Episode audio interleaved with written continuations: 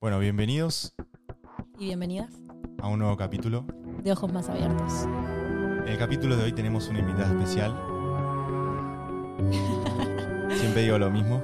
Sí. Ahí ya te estamos enfocando igual, ya te está enfocando. Bueno, Ah, me tengo que presentar. preséntese. Disculpe. Pero pará, Ah, ¿ustedes me van a presentar primero? Ya. tengo una pregunta para que te presentes. Con esto vamos a arrancar. Ah, me encanta. ¿Quién es Ana Paula Legaz? Oh, qué lindo. Ana Paula Legaz es el nombre que me pusieron mis ancestros, mi familia, mi madre. Eh, mi mamá eligió Ana porque siempre se lo he preguntado, porque a mí siempre me empezó a llamar la atención el tema de los nombres, cómo te identifican con una energía, con una memoria, ¿no? Dependiendo de qué nombre te puso tu papá, tu mamá, eso trae una, una información genética atrás, una información transgeneracional de lo que tus padres esperan que vos seas. Entonces, tipo, mamá, a ver cuando me pusiste el nombre, ¿qué esperabas que fuese? Tipo, ponele, a mi hermano le pusieron Joaquín porque les gustaba Joaquín Sabina. Entonces, claro, a Ese es veces, un clásico. a veces tema de cantante, a veces tema de famoso, gente que tuvo éxito, a veces gente depresiva, a veces gente que está muerta en tu clan, en tu familia. ¿Cuántos que tienen el mismo nombre que el padre, que el abuelo, que el bisabuelo? sí. Que, Sí. oh, ¿sabés lo que cargan? O sea, Fíjate. Entonces, cuando empecé a investigar la historia de mi nombre, me di cuenta de que mi mamá había elegido Ana porque dice que siempre combinaba con todo y que era un nombre que no pasaba de moda, que no lo eligió por nada en particular y Paula lo eligió mi papá porque me quería poner Camila, Camila no lo consiguió poner conmigo porque a mi mamá no le gustaba, se lo puso a mi hermana. Entonces yo, Paula. Y, y nada, y ahí siento que es una conexión con mi mamá y con mi papá y con esa sensación de darme mm, esa cuestión de, bueno, de ser única, pero a la vez de ser algo que la gente no se aburre, ¿no? Como de algo que está, que, que- que existe todo el tiempo y que en algún punto siempre aparece en la vida de las personas.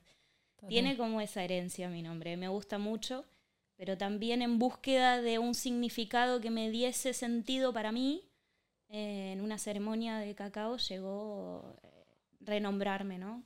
Con Ukiemana, que es el nombre con el que me identifico. Eso es lo que te iba a preguntar ahora también. Y con el que me presento. ¿Quién es Uki Emana? Ukiemana significa lo que emana. Me di cuenta de que los nombres muchas veces te limitan, ¿no? Ponerte un nombre que también incluso engloba una determinada energía hace que todo el tiempo estés irradiando eso, ¿no? Estés enseñando eso. Te con- igual que la ropa, si te pones mucho un color y tu aura va a estar vibrando ese color. Qué loco. Entonces es lo mismo, es energía, es frecuencia, eso está siendo irradiado a través de tu personalidad, ¿no? Porque es más interno, es justamente tu nombre de pila, es tu holograma se llama. Agustina, el tuyo Bruno, bueno, el mío Ana Paula. Y Ukiemana a mí me hizo mucho sentido porque, porque cada quien elige lo que emanar, ¿no? A veces pensamos que algo bueno es malo, algo como que queremos encasillar las cosas, etiquetar, tener un nombre específico que me haga sentir que tengo el control de lo que abarca eso que te estoy diciendo. O que no juegue a la mala interpretación. Y yo siento que, que no soy la misma persona todos los días, ni todo el tiempo, y que además quiero tener esa libertad de poder investigar qué es lo que yo estoy emanando constantemente. Entonces es eso, lo que emano en cada momento, ese es mi nombre. Hermoso. ¿Y sentiste algún cambio cuando te cambiaste el nombre? Sí, totalmente. Sí. Es que a mí esa ceremonia me revolucionó. Yo había hecho, miren, había hecho ceremonia ayahuasca, había, ceremonia, había hecho ceremonia de honguitos de Huachuma, que es el San Pedro, el cactus. Eh, y había hecho una ceremonia de cacao bien leve, pero nunca como esta que me conectó con mi fuerza cigana, me conectó con, con una ancestralidad que lleva mi alma de varias vidas, eh, que viene del linaje de María Magdalena, que viene del linaje de los templos de Isis, de las sacerdotisas, de Santa Sara Cali, que fue la hija de Jesucristo y María Magdalena, ¿no? los ciganos, los gitanos, porque los perseguían, los persiguieron toda su vida el linaje de Jesús, ¿no? Entonces, la, reina cigana, la reina de los gitanos, eh, oriental, ¿no? Es Santa Sara Cali. Yo estoy muy guiada por ella. Entonces, en esa ceremonia se abrió un gran portal en donde me cayó mucha información como de lo que venía a compartir. De quién era yo realmente, qué era lo que estaba emanando, qué era lo que venía a emanar. Bajo qué línea. Porque también es eso, hay tantas líneas. Todos hablan de lo mismo, pero hay una fuerza específica que te está acompañando en este momento en particular por algo. Bueno, incluso lo hablábamos en, en una charla que tuvimos nosotras, que en la misma Biblia, Abraham, para poder hacer su último milagro, se tiene que cambiar el nombre a Abraham y así consigue tener un hijo a los 100 años de edad. Porque cuando desconstruís como toda esa personalidad y toda la carga energética que tu nombre tiene y también con la que venís cargando de ese nombre durante tantos años, cambiarte el nombre es como el paso para realmente poder hacer lo que tenés que hacer, ¿no? Es un renacer. sí. Es un renacer, exacto. Si lo haces con conciencia, ¿no? Porque a mí también me pasaba de que, bueno, un día era Ana, otro día era Paula. Y pucha, que son energías distintas. O sea, si tienen Claro. dos nombres, Sí. un día que lo llamen Agustín, otro día que lo... Y Ya me han decime si no te decime si no, no, no vibras distinto. No me te gusta que me digan mi distinto. A segundo ella nombre. no le gusta. El otro día Bueno, pero también te, está, te dice algo. eso. Obvio que te dice algo. ¿Qué Pero- estás rechazando? Claro. ¿Qué energía Igual hace rechazando? mucho que no me pasa, pero yo toda- hice muchos años de mi vida danza Ah, clásica. No. Eh, El hice ruido de mate se puede. el meme. Uy, te maté. Eh, yo hice muchos años de mi vida danza clásica y yo tenía una profesora de música que siempre me llamaba Julieta, Julieta. Yo, Podés creer encima muy de, muy de danza clásica, Julieta. Muy de fina, de... ¿qué me dice Julieta? O sea, Lo tengo rechazo. asociado. y mi segundo nombre, bueno. Esa fue como la última vez Bueno, pero igual es hora de que te preguntes por qué le tenés rechazo, si es tu nombre. Pero ahora me gusta, creo. Mentiras, hace dos días yo la empecé a joder sí. con Julieta, Julieta, Julieta, no quería Por saber favor, nada. No me digas eso. No quería saber nada. Bueno, ¿ves? Claro, Sí, pero, pero sí, ¿qué sí. memoria te trae Julieta? ¿no? A- ¿Vos a qué lo asociás? Por ejemplo, yo te digo, sí, para mí Julieta es una tipa muy fina, una tipa que, no sé, te- es esto, ¿no? Muy correcta, muy perfeccionista, muy, ¿no? Como... La mujer de Romeo. Claro, a mí como yo, Ah, yo bueno, creo y que lo asocio con eso. escucha. Yo creo que lo asocio con eso porque muy chica yo leí Romeo y Julieta y mm, como que lo asocio un poco con eso y por eso quizás lo rechazo, creo. Ah, y también si no te gustaba la profesora y te decía Julieta. Exacto, tu memo- la memoria es de Julieta es tuya. Y Es de todas las personas Julietas que conociste y cómo te impactaron. Eso también. Si vos, ¿por qué elegís el nombre de tu hijo? Sí. A- Al, no eh, al promedio, digamos, ¿no? ¿Por qué elige el nombre? Ay, porque tenía una compañera que se llamaba Sí, tal sí, y sí, ay, sí. era tan bonita y era tan... Cagaste, tu hijo trae carga la información de la otra. Eso hay que preguntarlo ya en casa. Y vos que estás escuchando también, pregúntale a tus padres por qué te pusieron el nombre que te pusieron porque esa energía está ahí en vos. Y que son cosas que pasamos por alto. Que pensamos que son todas casualidades. Vienen de Y en pila. realidad Hay nos tantas cosas que nos vienen de pila. Es como aceptamos así como sin preguntar. ¿Qué, qué onda nuestra generación que no investiga, no pregunta? O sea... Che, posta que rechazo una banda mi segundo nombre. Porque a mí me Le está llega- cayendo una pará, ficha en el capítulo, ¿eh? A mí me Eso llega- es importante. A mí me llega la notificación de Pioneer que muestro en mi, en mi Instagram de marketing y me dice mi nombre completo. Entonces está Agustina Julieta Castaño Capeluti. Y yo lo tacho. Eso era lo que no- tachaba. ¿Lo tachás? ¿Estará tachando algún código? Digo, re, no, el nombre. No, nombre jodiendo. completo, boludo. No, no, te no juro por Dios. Porque no me gusta Julieta. No me importa que diga Castaño Capeluti, pero Hace, Julieta, hace cinco minutos. No, creo que estoy bien con él. Sí, sí, sí, por eso. eso es lo que Total. tacho. sí, posta. Tacho Bueno, no. qué bueno que lo admitas. Sí. Conmigo no lo admitías. No, Sí, no, tampoco lo hago la mucho. cara, eh. la cara. Eh, bueno, ¿y qué es la mediumnidad? Mediunidad es un portal, es una capacidad que todo el mundo tiene, todo, el ser humano es medium porque todo, el ser, todo ser humano tiene un cuerpo físico y tu cuerpo físico es la antena.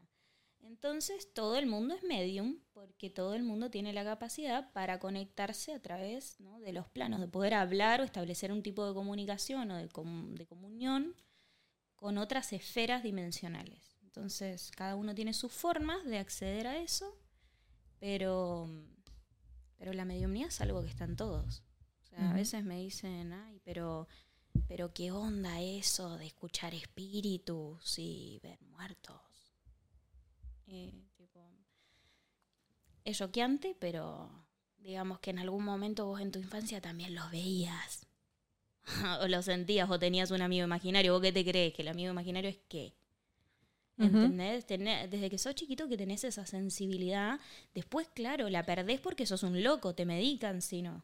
Entonces caes en el riesgo de no quiero ser demasiado loco, no quiero ser traer demasiada información que nadie sabe cómo usarla o cómo manejarla, entonces me voy durmiendo, me voy haciendo más insensible. ¿Por qué la gente está tan cerrada del corazón? Que vos hablas con cualquiera y está todo el mundo a la defensiva o al ataque. Algo están defendiendo. Pero es porque no se pierde esa sensibilidad, esa capacidad de percepción. Y a la vez hay grados altos, digamos, eh, altas personas, alta calidad de personas que tienen el don como muy abierto, no tienen ni puta idea de lo que les está pasando porque nunca tuvieron información y de repente se chupan todo lo que está pasándole al otro y no entiende qué weá le está pasando adentro. Como esto es mío, esto es tuyo, esto es de los dos, ¿qué hago con toda esta información? A mí me ha pasado entrar a lugares en donde había mucho duelo, personas llorando, pérdidas, y yo estaba con un desgarro en el corazón que... Y eso te pasa. Estás al lado de una persona y si tenés sensibilidad, podés saber cuando el otro te está mintiendo, cuando el otro te está eh, ocultando que está mal, se huele. Sí. Entonces, ¿la telepatía qué es? ¿O cómo se, se desarrollaría normalmente en el ser humano? Vos tenés la capacidad de leer mi mente. Si yo te miro a los ojos y te mando un pensamiento, te aseguro que me lo lees. Porque está en el aire la información. Y cuando vos concentrás tu- tu- tus ojos, que son como láser, donde conectás con el alma de la otra persona y le mandás un pensamiento, esto es alta herramienta. O sea, vos- la persuasión, ¿qué es? Te miran a los ojos con una determinada postura y eso ya te está emanando una energía y de alguna forma, si vos no tenés desarrollada tu, tu personalidad, Te te vas achicando. Te. O atacás de vuelta, Ajá. ¿no? Como que están esas dos posturas, pero ninguna un equilibrio. ¿no? Ninguna entender, bueno, de qué forma vos dominas con tu energía. Yo soy muy sensual cuando me, cuando me expreso, me trato de comunicar con, con las otras personas, pero eso también me ha creado muchos problemas, porque obviamente hay malas interpretaciones de, y, a- y ahí caemos en otra. Todo lo que el otro está interpretando de lo que vos estás haciendo y que estás diciendo, Y que el otro interpreta desde lo que el otro es. y es lo que el otro siente. Sí. Entonces, y desde la base de creencias con las que está analizando lo que está viendo. ¿Y la mediumnidad viene dada para todos igual o es distinta para cada quien? Es distinta. Creo que todos los seres humanos somos muy diferentes y así como se pueden desarrollar todas las clases de mediumnidad, o sea, telepatía, telequinesia, clariaudiencia, clarividencia, ¿no? la capacidad de mover objetos, eh, la capacidad de manejar la ectoplasmía, ¿no? que es la forma que gente, yo vi yo vi gente que materializaba oro en la mano, así de la nada con la mente, ¿entendés? Yo estuve con personas que hacían cosas que te daban ganas de aprender.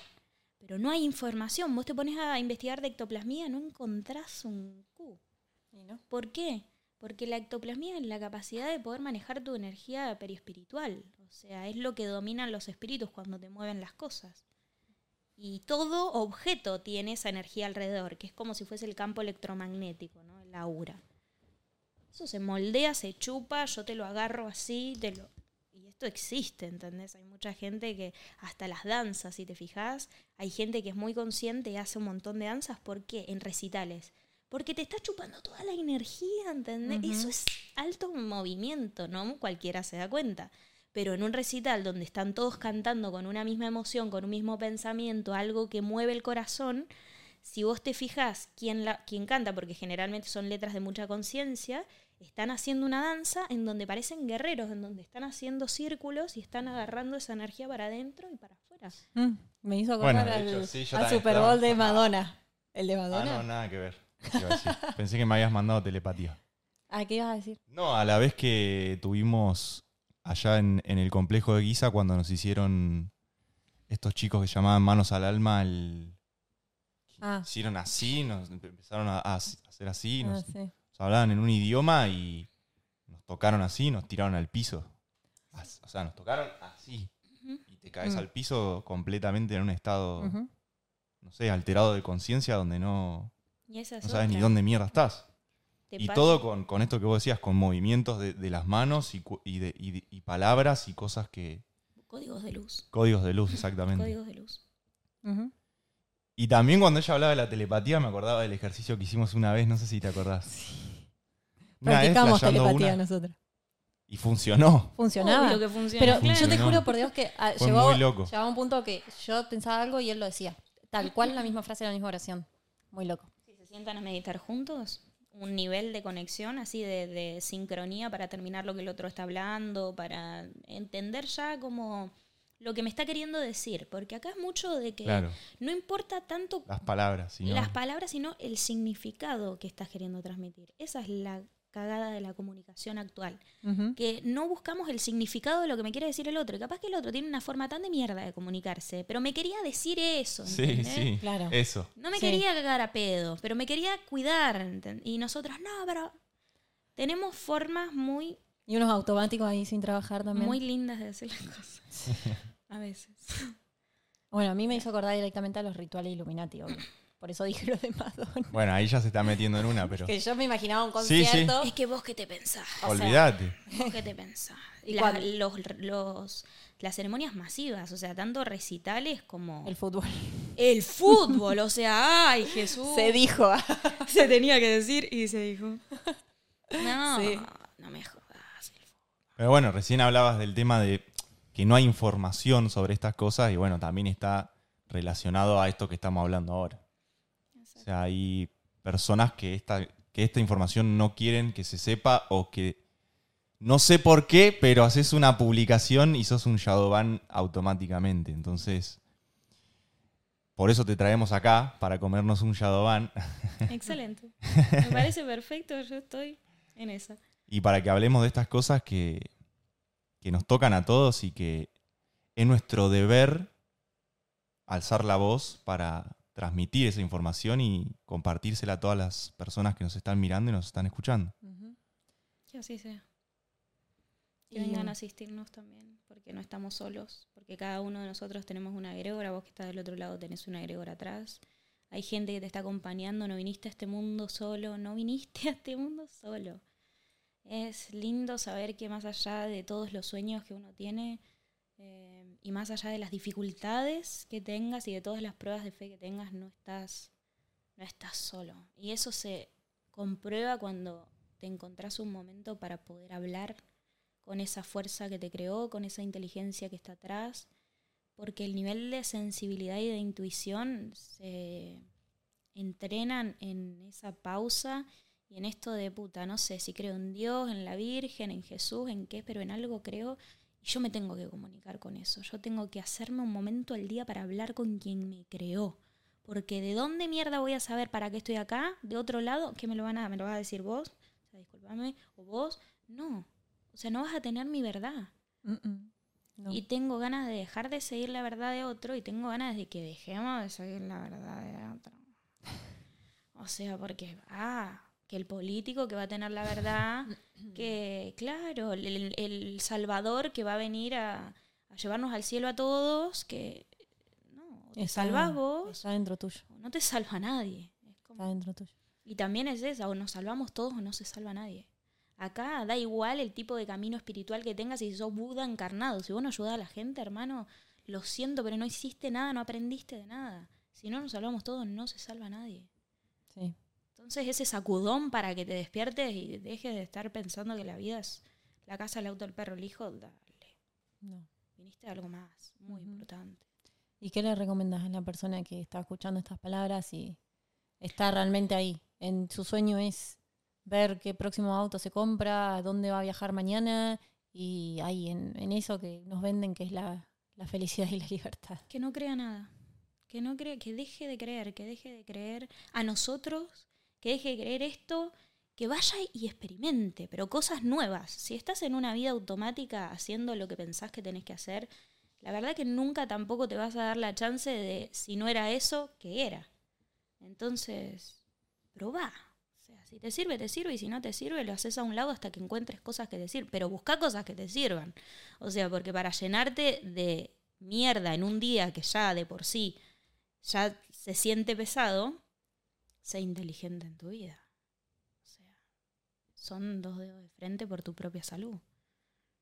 Es como esto, ¿no? Si no te cuidas vos y si vos no te querés ver feliz en la vida, no te va a llegar un millón de pesos de repente del cielo porque Diosito quiere que vos seas feliz. O sea, claro que Diosito quiere que vos seas feliz, pero primero lo tenés que querer vos. Vos también tenés como que, creo yo, que demostrar que vos tenés ganas de que eso suceda. Y que estos espacios, o sea, porque existen tantos espacios, tantas personas que están ahí al dar al servicio, dale, yo te ayudo. Nosotros no somos salvadores de nadie, no venimos a contar ni una verdad que ya no se sepa. Y de alguna u otra forma es como, de acá tiramos sogas, ¿no? La voluntad de querer subir del pozo, te la dejo ahí. O sea, sos vos quien tiene que salir de su propia mierda. Acá son todas sogas, son todas formas. Cada uno tiene la propia.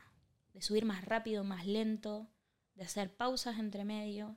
Pero salir le corresponde a cada uno. Totalmente. Y que si te agarro y te subo yo, nos caemos los dos.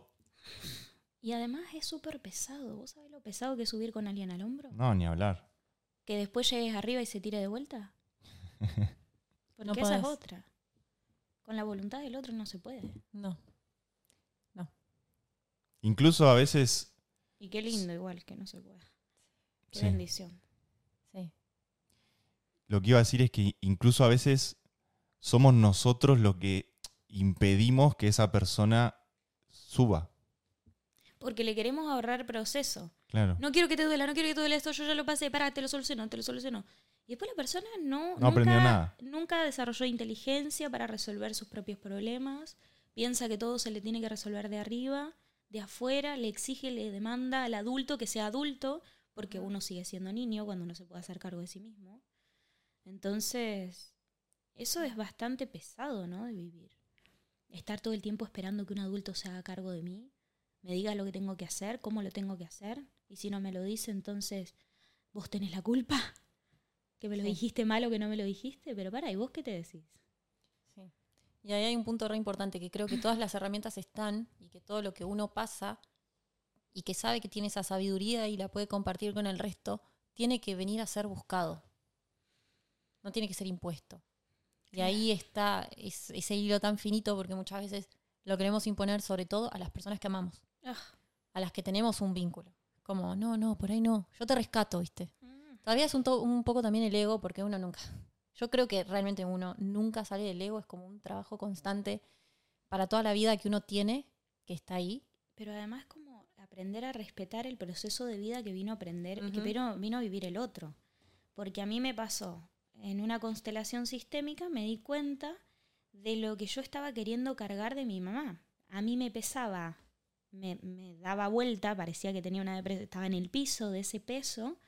Cuando vos entras en el campo se una energía muy distinta. Entonces, claro, las sensaciones físicas van haciendo que vos representes el mensaje que quieren emanar esa, eh, esa generación, ese clan que está hablando ahí. Yo me acuerdo que había ido por búsqueda de propósito, porque me sentía perdida. Y ahí era un tema de que yo quería hacerme cargo de la tristeza y de la pena que tenía mi madre por un montón de cosas que vivimos en nuestra historia.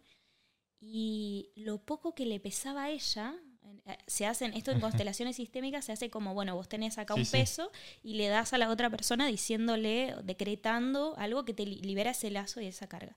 Y yo, chicos, no lo podía levantar, o sea, estaba así. Y mi mamá sí pesó pluma. Es como, ahí fue la caída de ficha de que lo que te pesa a vos no le pesa de igual manera al otro. Y vos, porque a vos te pesa un huevo, te pensás que el otro está sufriendo. Y el otro puede con eso, puede con esa carga. El otro puede con eso, porque lo vino a vivir también por algo. Entonces, ese respeto, yo creo que esa humildad de Sí, decir... es humildad. Es empatía. es Yo siempre lo digo. Lo Es digo- amor también. Es que eso es la empatía. Es como dice la canción, siempre lo digo, pero es la canción de Cerati. No es soberbia, es amor. No es sí. que te alejas de la otra persona para que... Gran medium, Cerati. Sí. Sí. Y sí. Son estos, Porque, son estos conceptos también que tenemos tan distorsionados. Porque también la sociedad de hoy, al estar como en esa, en ese automático que te dicen que, que, es, que es una bajada de línea, es como te enseñan que vos hoy vengas acá siendo una persona de amor, que está al servicio y que las personas supongo que irán a buscarte como en busca de ayuda realmente cuando están en- normalmente en un momento de mierda, estés así y digas, vos podés con eso, cárgalo, hacete cargo. No podemos, no podemos eh, subsistir si no nos queremos hacer cargo. No podés. Es como te tenés que hacer cargo de tus propias creencias de vos mismo. Porque después nos sentimos tan dañados por lo que el otro nos está diciendo de afuera, que es como que no lo creemos totalmente porque sabemos que no somos esas personas, ¿no? Vagas, perezosas, no sé, lo que sea que te estén diciendo afuera. Pero te enoja.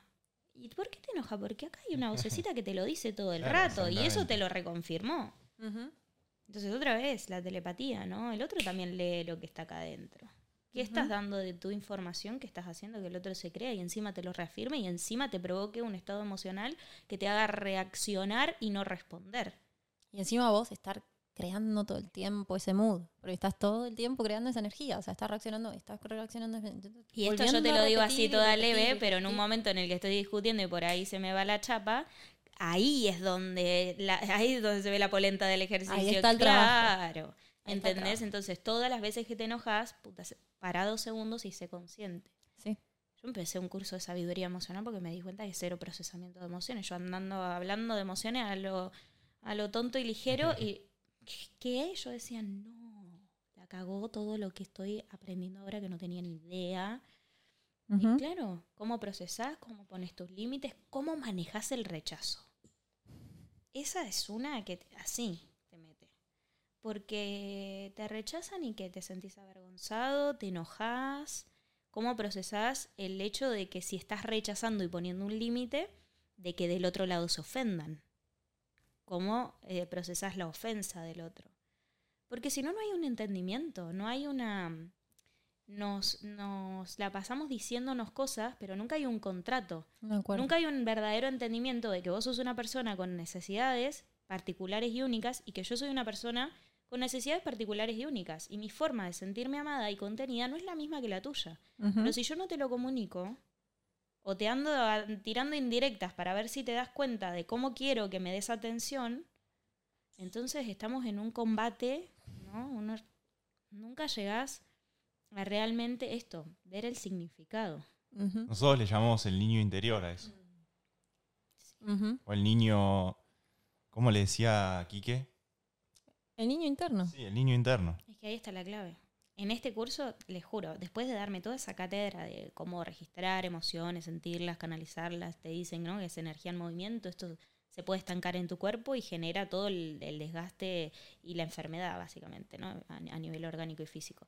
Pero mm, los locos decían y cerraban todo esto con la importancia de contener a tu niño interior. Porque el niño interior es el que arma el berrinche, no, no vos adulto. Exacto. ¿Entendés? Entonces, ¿cuántas veces te sentiste eh, desolado en tu vida siendo niño? ¿Cuántas veces te hiciste cargo de cosas que no te tenías que hacer?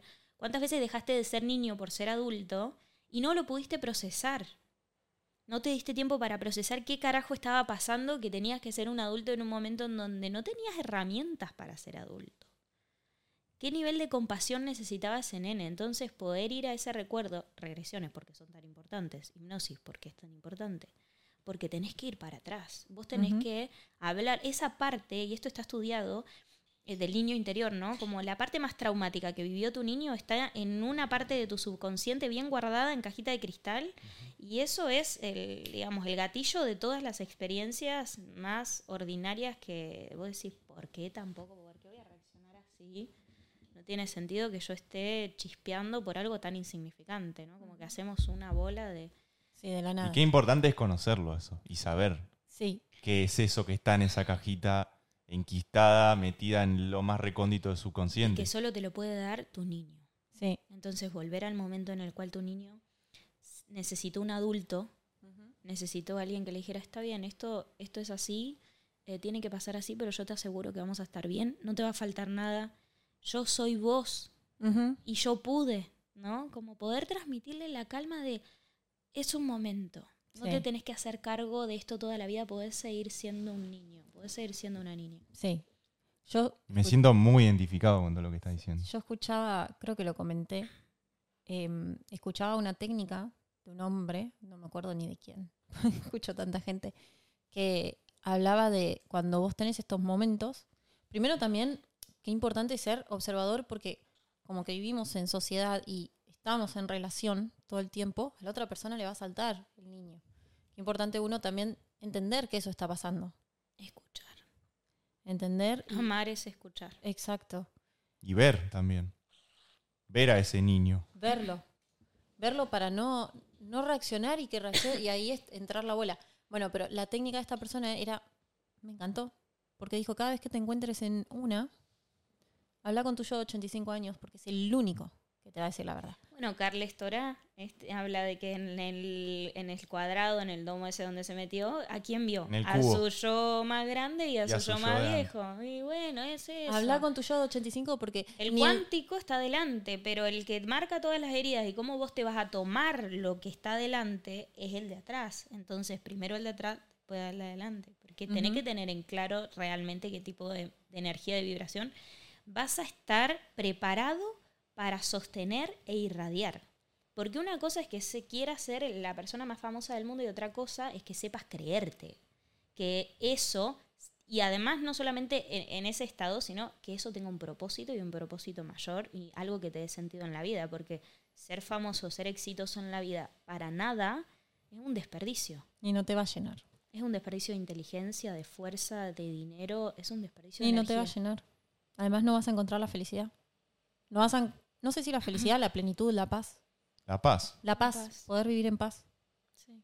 De hecho, por eso vemos tanta gente llena de guita Que lo no- vas a lograr, lo vas a lograr. No encuentra Que ese no sabe propósito. qué más comprar para sentirse en Exacto. paz. Y que ya sabe que no se siente en paz comprándose un auto más. Pero No, y lo que sigue rechaza. buscándolo en el afuera cuando en realidad está dentro de él. Sí. Bueno, yo le quería preguntar, ya que por recién todo lo que estabas diciendo de, bueno, esto del niño, de ver al niño y de, de qué fue lo que a vos te llevó a tomar este camino. ¿Qué fue, ¿Cómo fue tu historia que te, te hizo tomar las decisiones que tomaste y ser lo que sos hoy? Yo tuve dos momentos de despertar espiritual. Les podría poner el nombre ahora, así, como dos momentos. Y creo que esto también, cada persona en su vida en algún momento tiene un clic. Como una caída de ficha que así no puedo seguir, de esta forma no. No. No, porque o me muero así o de verdad me doy la oportunidad para vivir algo distinto. Una fue una salida a una depresión muy grande. Yo eh, viví situaciones de mucha violencia y de mucho abuso en mi infancia durante muchos años y construí una personalidad muy combativa, lo cual también me hacía quedar como mentirosa, porque como era tan prepotente, también me hacía esto de llevarme todo puesto sin tener consideración, porque claro, quien la tenía conmigo, imagínense, yo estaba, me comía el mundo y todo lo que estaba alrededor, o sea, entonces, eh, de repente tuve mm, tres momentos críticos en donde intenté suicidarme. El médico me miró la carita y me dijo, la verdad que con lo que hiciste es imposible que vos estés viva, esto es un milagro. Mi mamá en un estado de shock, obviamente pidiéndome que por favor no vuelva jamás a hacer eso, yo estaba deprimida. Eh, no sabía cómo ayudarme y me llevó a una reikista que hacía flores de Bach. Yo, agnóstica, atea, o sea, yo estaba viviendo esa mierda y para mí no había ningún Dios justo, para mí no había nada, porque yo era buena y a mí me estaban pasando cosas muy malas. Y no, no podía, eh, era como un odio que tenía, era como, ¿qué mierda? ¿Entendés? No, no me gusta la vida, no me gusta si la vida es así. Y, y llegué muy pequeña, llegué pequeña. Tenía como unos 15 años, creo. 15, 16. Y ahí me hizo un par de preguntas y yo en modo delirando. O sea, ¿vos qué me...? Yo decía, Un rechazo. Vos y tus hierbitas, ¿qué me van a hacer? O sea, el reiki, el reiki. No, ¿entendés? A mí no me vengas con esas pelotudeces porque a mí de acá no me saca nadie. Me sentó en la camillita y yo estaba como, dale, haz esta pelotudez que me quiero ir. Y me puso cristales y en un momento arranca y me frena en el medio de la sesión, me saca el, el antifaz que me había puesto y me dice, escúchame, si vos ya no crees en nada, ¿qué, digamos, qué te cuesta dejarte llevar y ver qué pasa? Porque si ya no crees en nada, nada va a pasar. Pero ¿y si hay algo más? ¿Cuál hay? Y yo dije, ah, sí, tienes razón. ¿Sabes qué? Dale. No, ¿para qué? O sea, me empezó a vibrar el cuerpo, empecé a llorar, empecé a sentir luces. Ella me empezó a hacer un trabajo angelical con me decía arcángeles, estuvo Metatron trabajando conmigo. Gente, yo en esa camilla era esto, así, les juro.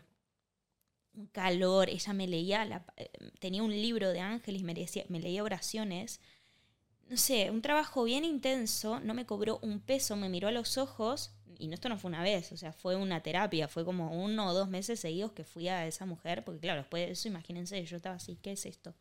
o sea, ¿qué, ¿de dónde salió? Y la loca encima me agarra, me, agarra la mano, me mira a los ojos y me dice, vos una vez hiciste esto por mí, entonces esta es mi forma de devolvértelo. La mujer, unos sesenta y pico de años, yo, diez Vos sos una maestra, vos fuiste una maestra para mí y yo esto es una forma de devolvértelo.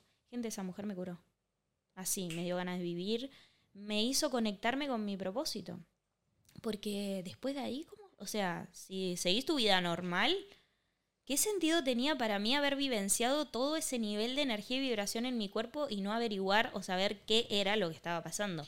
A mí dame cosas científicas. O sea, ahora yo quiero comprobar qué cosa estaba sucediendo anatómicamente en mi cuerpo, en cada fibra y célula, y que me dé una cosa, una explicación lógica.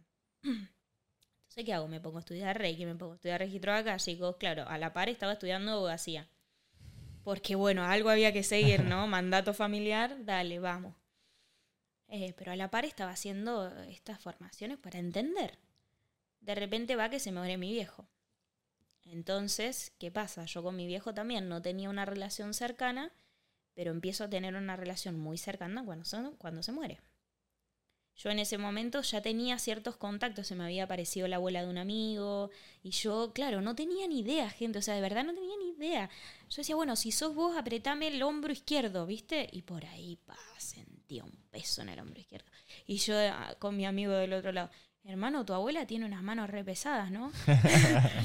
y, mi amigo, sí, boluda, me muestra una foto, una manopla. No, no, no, no, no. y yo estaba, wow claro, súper de experimentar, porque hasta ahora tenía más o menos la información de cómo se movía la energía de mi cuerpo, pero no esto de andar transmitiendo mensajes de muertos. Claro, ahora que me pongo a ver para atrás desde chica, pero conscientemente es después de este viaje.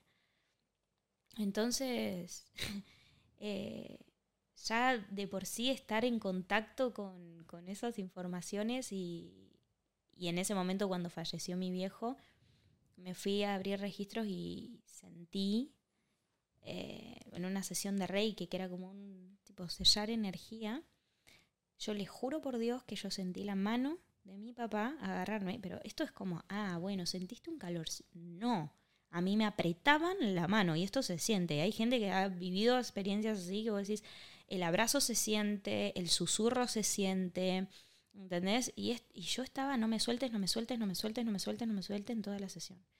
Cuestión, cuando termina la sesión mi mano se abre así.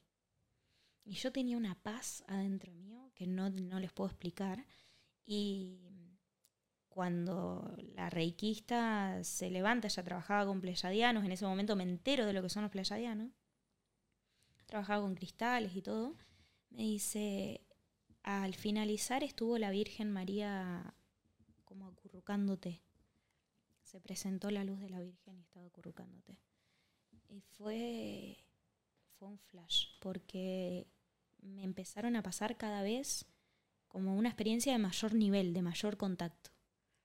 Y eso fue creciendo, creciendo, creciendo hasta que aprendes a dominar lo que pedís, ¿no? Porque si yo pedí poder ver y poder entender lo que era este mundo, bueno, hacete cargo, entonces después te toca estudiar. Claro, al principio tenés todos los choques para que te des cuenta de que existe, pero que no sirve de nada que exista si te vas a andar asustando. O aprendés o te desconectás. Porque en definitiva no es que te lo están eh, poniendo como una opción, es que vos tenés libre albedrío y si te asustó y no querés estudiar, la otra es desconectarte, ¿entendés? Porque la vas a pasar muy mal, si no, medicarte. Son los tres caminos de la mediunidad. Lo siento mucho. Qué loco. Es un camino de ida y una vez que viene información, hacete cargo, integralo, compartilo, porque nada de esto es gratis. Si a vos te baja información, no es para vos solamente. Hay alguien que está esperando tu voz, hay alguien que está esperando tu forma de transmitir ese mensaje, porque es que con tu voz y con tu forma la persona llega a entender el verdadero significado. Lo que, con lo que arrancamos hablando, esto de que a veces las formas no es lo importante, sino...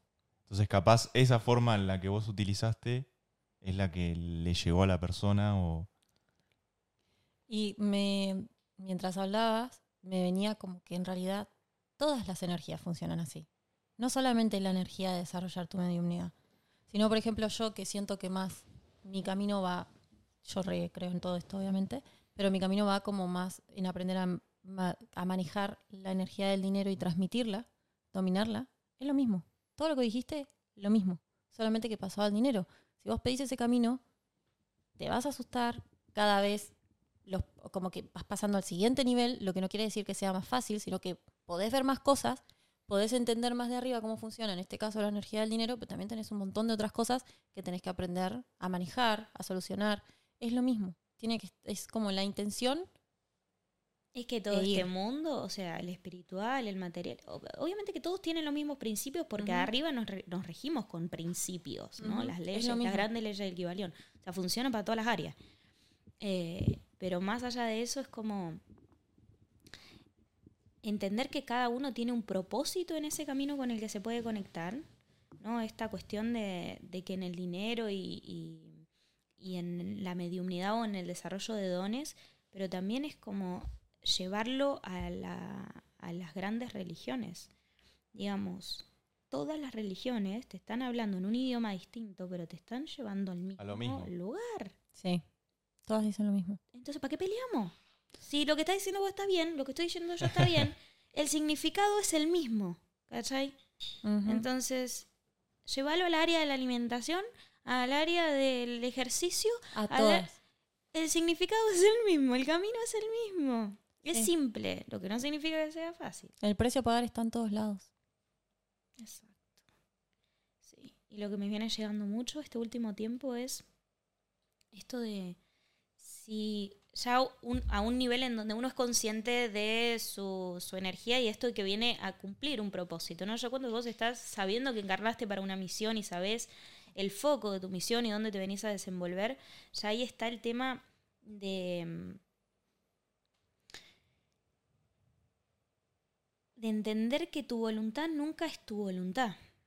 O sea, si estás pidiendo que algo te guíe, que esa fuerza te guíe, entonces obedece lo que te dice esa fuerza. Porque si después de recibir el mensaje y la canalización de que tengo que hacer esto en este momento, estoy paviando y no, la verdad que ni creo, ni creo, medio como que dudo, no sé. Pruebas de fe es hay millones en la Biblia, ¿entendés? Como mata a tu propio hijo por una prueba de fe. Eso ya sabemos que es mentira, porque, pero no importa. fue un ejemplo. Pero fue un ejemplo, los niveles, ¿no? Que uno no tenés que entender lo que te están diciendo del otro lado. O sea, hay cosas que vos tenés que hacer porque las tenés que hacer. Y no tenés que entenderlo, ni tenés que preguntarlo, ni tenés que dudar. Después te vas a dar cuenta por qué. Pero si vos tanto pedís, después no escuchás y no sé, bueno. Es que eso, cada vez que vos estás conectado, porque todos estamos conectados, cada vez que vos estás conectado te va a caer una idea. ¿Sabes qué pasa? Que no la ejecutas nunca. ¿Sabes qué pasa? Que no te la tomas en serio. Y vos estás pidiendo. Vos estás pidiendo para que te vaya mejor. Y vos en, un, en una charla tan, tan inspiradora que tuviste con alguien, se te cayó una idea. Ay, ¿sabes qué? Yo tengo que hacer esto y tengo que arrancar eso. Fíjate cómo la espiritualidad está todo a un nivel etérico y estamos todos con la mente, entonces maquinando mucho, mucho, mucho. Es un procesamiento total, pero ¿qué queda? Queda todo atorado acá. Y entras vos ves que es un mecanismo, hay gente que sabe bajar la información, yo me sé conectar con la información y hay gente que sabe bajarla. Ahora, si no aprendes a bajarla porque sos un tipo que ah, canaliza un montón, pero por lo menos no te haces un libro para ayudar a alguien, bueno, todo se perdió. Ajá. No le servís a nadie. ujú. Hermano, sí, sos súper espiritual, pero ¿a quién le estás sirviendo? Y que además esto que decías de. Claro, exactamente. Esto que decías de que muchas no veces- comparte, es como lo mismo. Sí, y que muchas veces tratamos de entender las cosas desde la mente. Y desde la mente siempre vamos a encontrar esa explicación racional humana de a cosas que por ahí no tienen esa ese propósito de ser o esto de que vos hablabas de la voluntad. Mm. A veces la voluntad no tiene esa explicación mental que nosotros le queremos dar a las cosas. ¿no? ¿Y cuántas veces te convences? Porque no sabes, no sabes, pero andás convenciéndote de que esa es la verdad. No estás seguro igual, pero me lo creo y eso funciona así. Y entonces, Sí. Y además cuando tu mente tiene muchos peros también. y O sea, voces. Eh, tiene muchas voces que te dicen que no. Y si no es tu voz, te lo va a decir tu mamá Marta. Y tu mamá Marta te va a decir que no. Marta me suena más a abuela. Bueno, tu abuela Marta, no sé, Mabel. Bueno, Juan. Pero es como que es toda una cadena de mentes.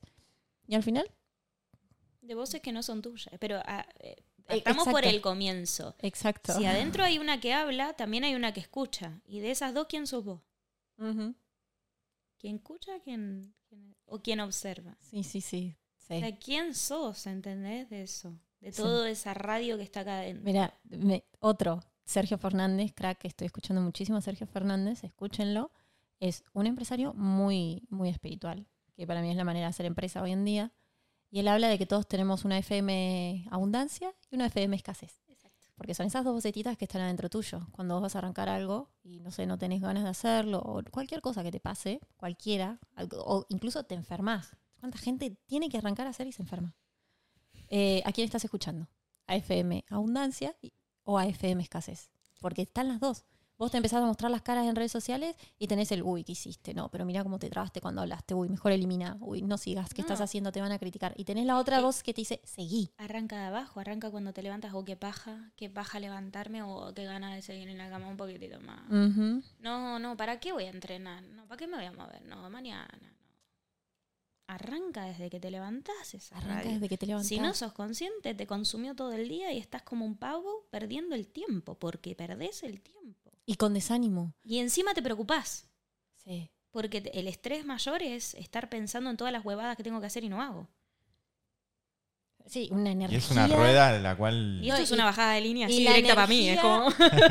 Es que sí, es que este podcast es... Eh, El propósito es es, también tener una conversación con esto del, con este. y yo traigo una con este. Porque no, hay que dejar de hablar en la cabeza. Hay- porque ahí está, está toda la cagada. Si nos conectamos solo con ideas, nunca nos entendemos. No. El corazón busca conectarse. Hay tres centros de poder importantes en el cuerpo. Entonces hay uno bien fácil, que es tu, tu genital. Tu genital es bien primitivo. O te dice me atrae o no me atrae. ¿Cachai? O sea, vos estás adelante de algo y es como vos sos un nene de 5 años que sí o no. Y eso es bien instantáneo. Tu panza te dijo si te gustó o si no te gustó. Si eso, si esa vocecita no la escuchaste. Y pasás al tema del corazón. Que tu corazón lo que quiere es sentirse conectado con la experiencia. Entonces, no sé, tengo dos opciones. Voy al cine o me junto con una persona a charlar de cosas profundas. ¿Con qué mi corazón se va a sentir más conectado? ¿En una fiesta o en un lugar más privado, en la naturaleza? ¿En dónde tu corazón se va a sentir más conectado? Es el mayor provecho que le vas a sacar a la situación. Y después tu cabeza. Después tu cabeza. Lo que vos crees que querés vivir de eso, la expectativa que tenés de eso. La necesidad que tenés de eso. O para qué lo vas a vivir.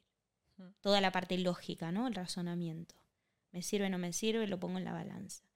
Pero si no, lo, si no escuchaste esto, esto es lo mismo que nada. Mm. La incoherencia nace de ahí. De que estoy pensando una cosa de vos, te estoy diciendo otra, estoy sintiendo otra y estoy haciendo totalmente lo opuesto. Nos Totalmente. así por la vida. Sí. ¿Cuánta gente? Y son Incoherente. tres centros importantes. ¿Cuánta gente? Y nosotros también. Todos. Sí, pero, claro, es, es que, que esto es es una, una presencia constante. y a mí me hace. O sea, yo no puedo no relacionar como con lo que está la masa porque yo, como que hay, yo siento que hay que ir a esa gente y me hace acordar como a los movimientos políticos que tienen incoherencia total, pero total. O sea, si- están basados en un curso, de un- en un, como en una lucha encima de unión. Supuestamente hay que luchar para unirnos. Luchar para la paz. Y todo lo que están haciendo es O- o dividir. luchamos Todo el tiempo con el discurso de dividen, dividen, dividen. Ay, por el pueblo. El pueblo es unión. Y vos con tu discurso dividís. Claro. Y todo el tiempo. Todo el tiempo. Se retroalimenta por la gente que lo cree y que lo admira. Sí. Creer en eso, creer en que va a haber alguien que te va a salvar, es al final de cuentas estar dependiendo. Vos lo, lo planteas del otro lado, ¿no? Eh, el tema de la, de la propia autoridad con tu, con tu mundo financiero, porque hoy en día, ¿qué es lo que rige el mundo? El dinero, entonces. Es el ¿querés nuevo ser Dios. libre? Claro. Si querés ser entonces, libre tenés que tener dinero. Obvio. Si querés vivir experiencias, si querés tener información, tenés que tener dinero. Olvídate. Con todo lo que... La información vale. La información vale. La información vale. La información se paga. De hecho, Sí. ¿quiénes son los más millonarios? Se paga. Lo que tienen toda la información. Pero y claro, Obvio. Porque además es esto. No es una cuestión de andar hablando a la suelta y a la ligera de todas las verdades del mundo, porque no todos tienen que estar escuchando esto. Y esto no es una cuestión de soberbia. Es lo que decía Jesús. O sea, ¿por qué le hablaban parábolas? Porque acá entiende el que quiere entender, el que está buscando entender. No al que le chupa un huevo, ¿entendés? No, para eso sí estás escuchando de eh, las ovejas y, y- y las cabras. Sí, estoy escuchando la historia de ovejas y cabras, no entiendo un carajo. Y vas a, vas a escuchar bienaventurados los pobres porque ellos es el dueño del reino de los cielos y te vas a decir, Jesús me quiere pobre. Porque se lo tomaron de una manera tan literal y Jesús quería decir, los pobres de espíritus, que son los abiertos de mente, que son los abiertos, los que son como niños, que son los abiertos a la Los información. desapegados. Los que no se apegan, o sea, Los que la materia no te va a definir, te va a ayudar, te va a potenciar, pero no te va a definir. Bueno, también de este, de este hombre eh, escucho mucho el tema de no decir que poseemos. Nosotros administramos. Es que nada te pertenece. Vos administrás. Vos tenés ocho carros. Ocho carros, ya hablo como español. Es español, se nota, ¿no? Bueno, vos administrás ocho autos. Claro. No son tuyos. De empezar como a desapegarse, porque es muy importante la palabra. Del tema de que uno Mismo el cuerpo. tiene. Es que, Es lo que vos te mismo. decía, estás obedeciendo supuestamente a una inteligencia mayor porque te querés conectar a un propósito mayor y vos no lo sabés y nunca lo vas a saber hasta que esto te lo diga. Y si te lo dice, obedeces, buenísimo. Entonces, claro que sos administrador de esa inteligencia. ¿Quién te da todo? Los autos, la plata. Él. él. eh, De él son los préstamos. Él, ella. ¿No? Porque estamos hablando de una conciencia, de una inteligencia, de una fuerza. Llamale como quieras, da igual. Pero esa cosa te creó, eso sabe tu propósito. Y si vos no te conectas con eso, vas a vivir toda la vida vacío. Sin Sí. saber qué carajo te gusta o qué querés hacer de la vida. Y bueno, ahí está. Hay gente que viene a despertar y hay gente que viene a estar dormida. Y se va a ir dormida. Y bueno. Y va a volver. Y va a volver. claro. Pero los que- pobres siempre estarán entre nosotros. Los dormidos. No te digo, Los no abiertos. no te digo. Así que también es parte de este mundo y a veces yo siento que para las personas que quizás tenemos algún tipo de información también es un desafío eso. De que los pobres siempre estén entre nosotros y poder realmente aceptarlo. Es que no hay luz y no hay oscuridad. Exacto, Si no tuvieses a alguien a quien enseñar, ¿de qué te vale la información? exacto. Si no tuvieses a alguien que no sepa que es ignorante, ¿de qué te sirve saber todo lo que vos sabés? Si tuviésemos toda una civilización, o sea, porque también llegamos, ¿no? Atlántida, Lemuria, ¿ustedes qué se creen? O sea, se abrían portales, se manejaban cristales, había un tipo Tesla, era un poroto, gente, o sea, naves espaciales había. Entonces, donde están las iglesias eran altos postes de canalización de energía con cobre. Sí, todo eso sigue estando, nomás que está escondido. Nomás que está escondido, tal cual. Pero que está, está, y está acá en la tierra. ¿Por qué se creen que todas las iglesias son de oro si el oro es conductor de energía? Obvio, Ahí se abrían todos los portales. obvio. Entonces, todas estas cosas ya están descubiertas de hace rato. Lo que pasa es que, es, es lo que te digo, eh, tenés que, tenés que tener la voluntad de querer buscar tu verdad, de querer enlazarte a eso y, y de saber que eso es lo único que te va a dar propósito en la vida. No tu emprendimiento, porque si quieres un emprendimiento de algo que te gusta, que te apasiona, igualmente de qué te sirve algo que te apasiona si no vas a no tiene un sentido mayor. Si vos con eso no estás emanando tu esencia en algún punto, porque para hacer lo que todos hacen, estamos llenos. Además no te va a motivar a sostenerlo en el tiempo tampoco. Y ahí algo está el especial desafío. viene a través tuyo. Y ahí está. Pero ahí está también el tema de que nadie nos enseña porque nadie nos halaga. No tenemos una familia que eh, te pote, o sea, bueno, pocos tienen una familia que te, dicen, che, qué bueno que sos en tal cosa, qué bueno, y te potencian eso y te ayudan a eso. No, te marcan el error, no tenés que mejorar acá. Te hiciste esto, pero te faltó de esto. Mm. Entonces después no sabes para qué carajo sos bueno porque en realidad sos malo para todo. Y la hicieron escuela que eras un inútil. La escuela también, o sea, la escuela es... Pero con la escuela ni empecemos, porque ahí tengo para dar. si la escuela es un estímulo de memoria, pero no te enseñan a pensar, No, no te enseñan nada. a Nada. vivir, a a saber cómo procesar emociones, cómo hablar con la gente, cómo conseguir cosas en tu vida. Cómo... Por favor, No te enseñan nada. no te enseñan a cultivar, no te enseñan a tener tu propia comida, a construir tu propia casa, no dañar el medio ambiente, cosas que realmente te ayudarían a construir una sociedad mejor, un ambiente más equilibrado con tus hermanos. No. A descubrir tu propósito. A ver cuándo se murió San Martín. Sí, sí. Que la Dale, primera guerra boludo, mundial ¿qué te la tenés Nadie que se acuerda encima. Obvio que no. Y andamos todos como que pensamos que nos hacemos los cultos porque la, la guerra mundial para 1400 y estamos Sí, sí, como, sí. ¿será que le estoy pegando? ¿Estoy tirando un número? Dale. claro. Bueno, sí. Yo de esas cosas no sé nada. Yo tampoco. O sea, realmente, vos venís hoy y me decís qué pasó en la Primera Guerra Mundial, no sé, pero ¿sabes qué? No me importa. y yo No que- me lo cuente. por A mí me favor. encantaba historia. Yo era 10 en historia, me encantaba. Yo me estudiaba todo porque para mí eran todas historias. Pero vos te creés que yo me acuerdo de algo realmente. Yo me acuerdo de lo del chanchullo, de todo esto que le de la quema de brujas, de todo el tema de la quema de información. Yo me acuerdo de las cruzadas. De lo conspiranoico. Claro, Lo de todo lo que después tuvo sentido. Pero el resto, Una bajadita de línea ahí. Las libertaciones, las independencias, pero eso es todo. Sí. Bueno, nosotros el otro día tuvimos una conversación en el auto porque mm, Bruno me hablaba de la ciencia. Y yo como que, eh, pasa otra cosa. Le digo, yo no creo en la ciencia, no sé, no me importa. Es como, Yo no quería Él- encasillarla en algo malo, o sea, también ha tenido sus cosas buenas. Eso es lo que yo le planteaba a ella. Hay, hay algo muy interesante que hablan las cartas de Cristo, que se los recomiendo. Yo tengo un podcast, bueno, estoy, Sí, sí, estoy chivo, ahí con, chivo. con No lo punto, de, con punto sí. abducción, pero ahí están audiolibros y hay algunas entrevistas que búsquenlo también- así en, en Spotify. Está muy bueno. Estoy haciendo entrevistas con gente que está involucrada en la mediumnidad, que, que yo conocí, chamanes, ¿no? Que, que ya están desarrollando este, este tipo de técnicas y como para ver lo que es ese mundo de algún otro lado. Cartas de Cristo habla, Jesús tiene una carta que si no recuerdo mal es la 7, que te habla de las 7 y las 5, me parece que son, em, del tema de la ciencia, ¿no? De cómo la ciencia está buenísima hasta un determinado punto. Eso es lo que yo le planteaba a ella. Porque el loco te empieza a decir, bueno, si vam- y y te dice, ¿por qué no le preguntas a un científico a dónde se registra por primera vez la vida? ¿Por qué? Porque si vos te pones a analizar la célula, la célula tiene una membrana, que esto no tiene, la membrana no tiene cerebro, estamos todos de acuerdo, ¿no? No tiene un sistema nervioso desarrollado como en todos nosotros.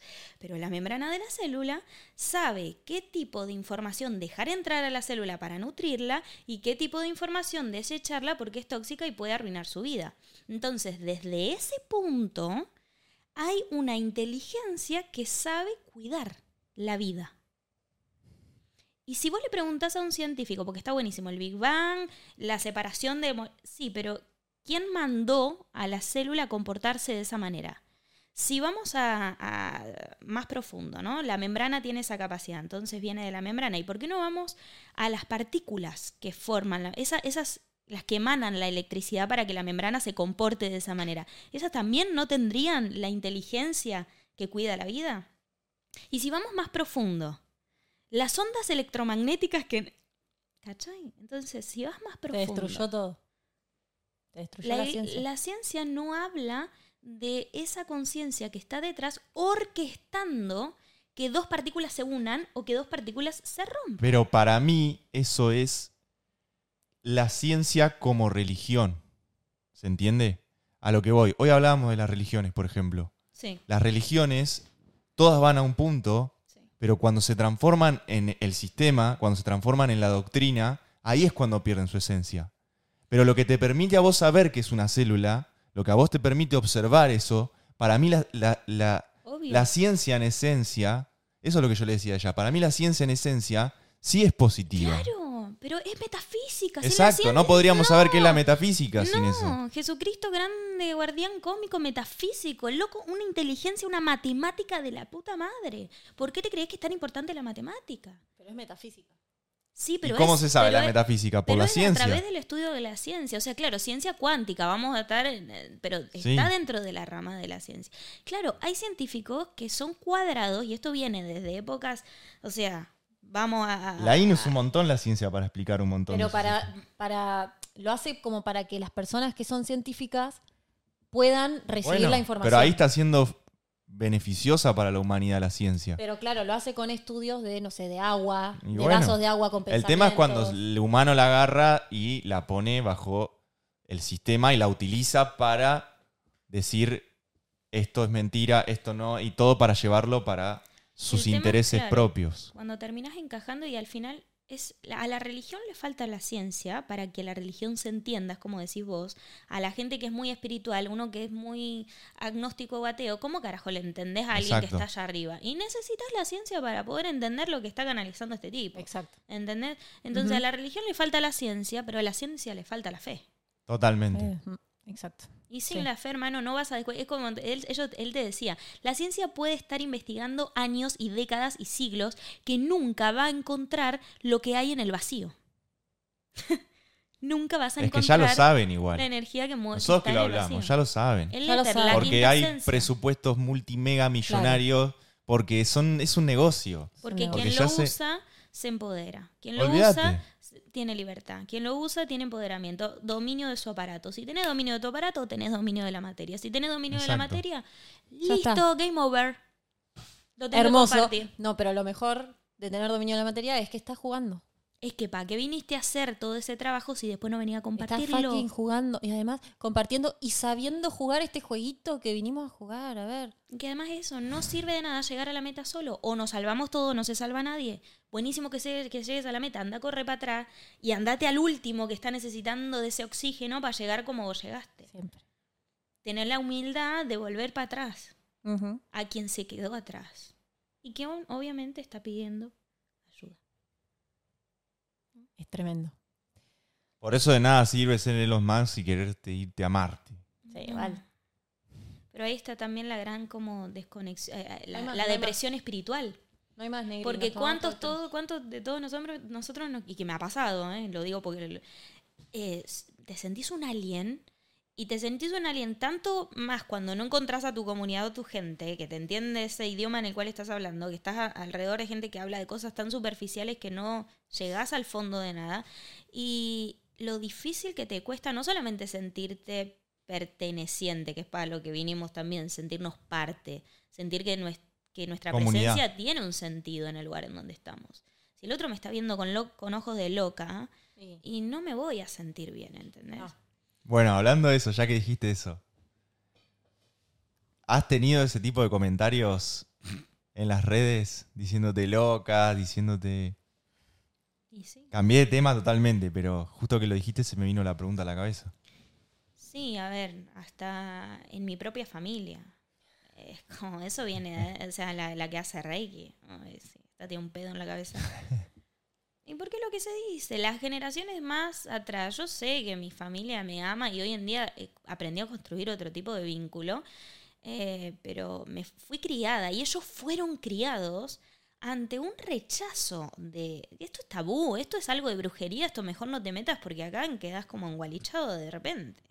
Entonces no, no es para, y sobre todo las mujeres, Bien que, a ver, bien que muchas abuelas son todas te brujas. tratan de loca y Son claro, la abuela en el campo con la sal y el hacha, déjame hinchar Claro. para que llueva. ¿Entendés? Claro. Y todas las hierbitas de Claro, la- sí, los ungüentos. sí, sí. ¿Entendés? Se las saben todas, pero se las callan porque las callaron. Olvídate, mi abuela se tiraba las cartas en silencio.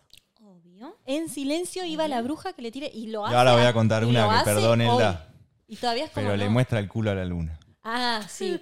Mi abuela Elda para que para Yo que bailo nunca- desnuda en la luna. Bueno, Sí. Dice que para que nunca te falte el dinero, todas las veces que hay luna, Luna llena, llena le- se le levanta, tenés se pone que la alarma a las 3 de la 3 mañana. y- de la mañana le mostrás el culo a la luna y te puedo decir que a la vieja dinero no le falta.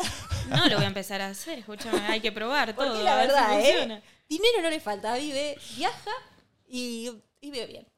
Wow. Bueno, ¿ves? Y es una jubilada. Bueno, pero también de esto se, se agarra el, el, el, el cientista, ¿no? El que el.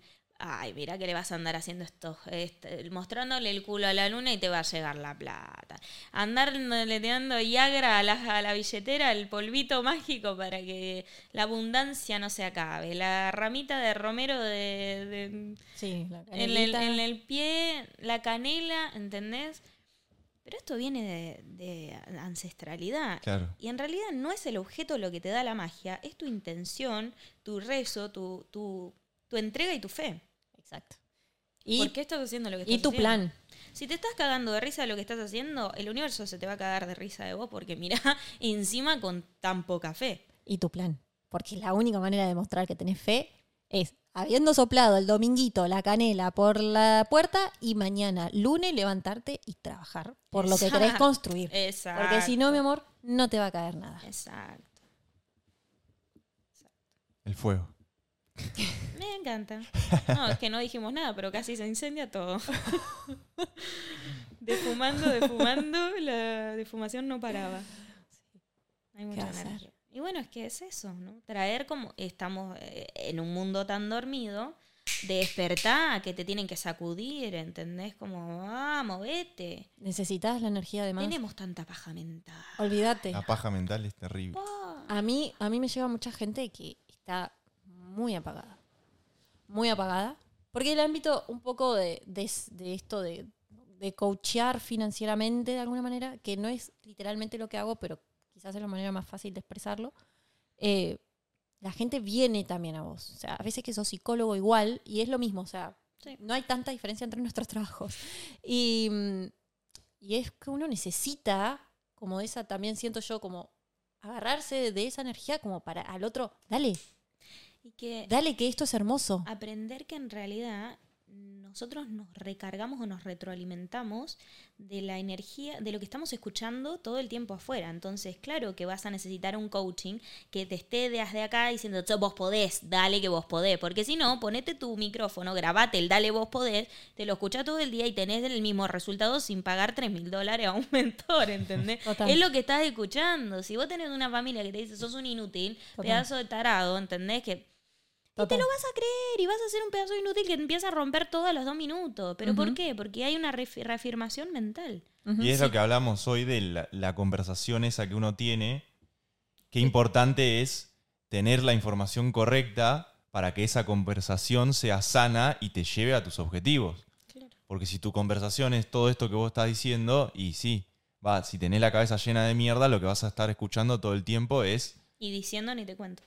Y hablando con tu amigo, victimizándose todo el y día. manifestando después todo eso también. Entonces, Tu entorno te Es como comer, o como te- comer.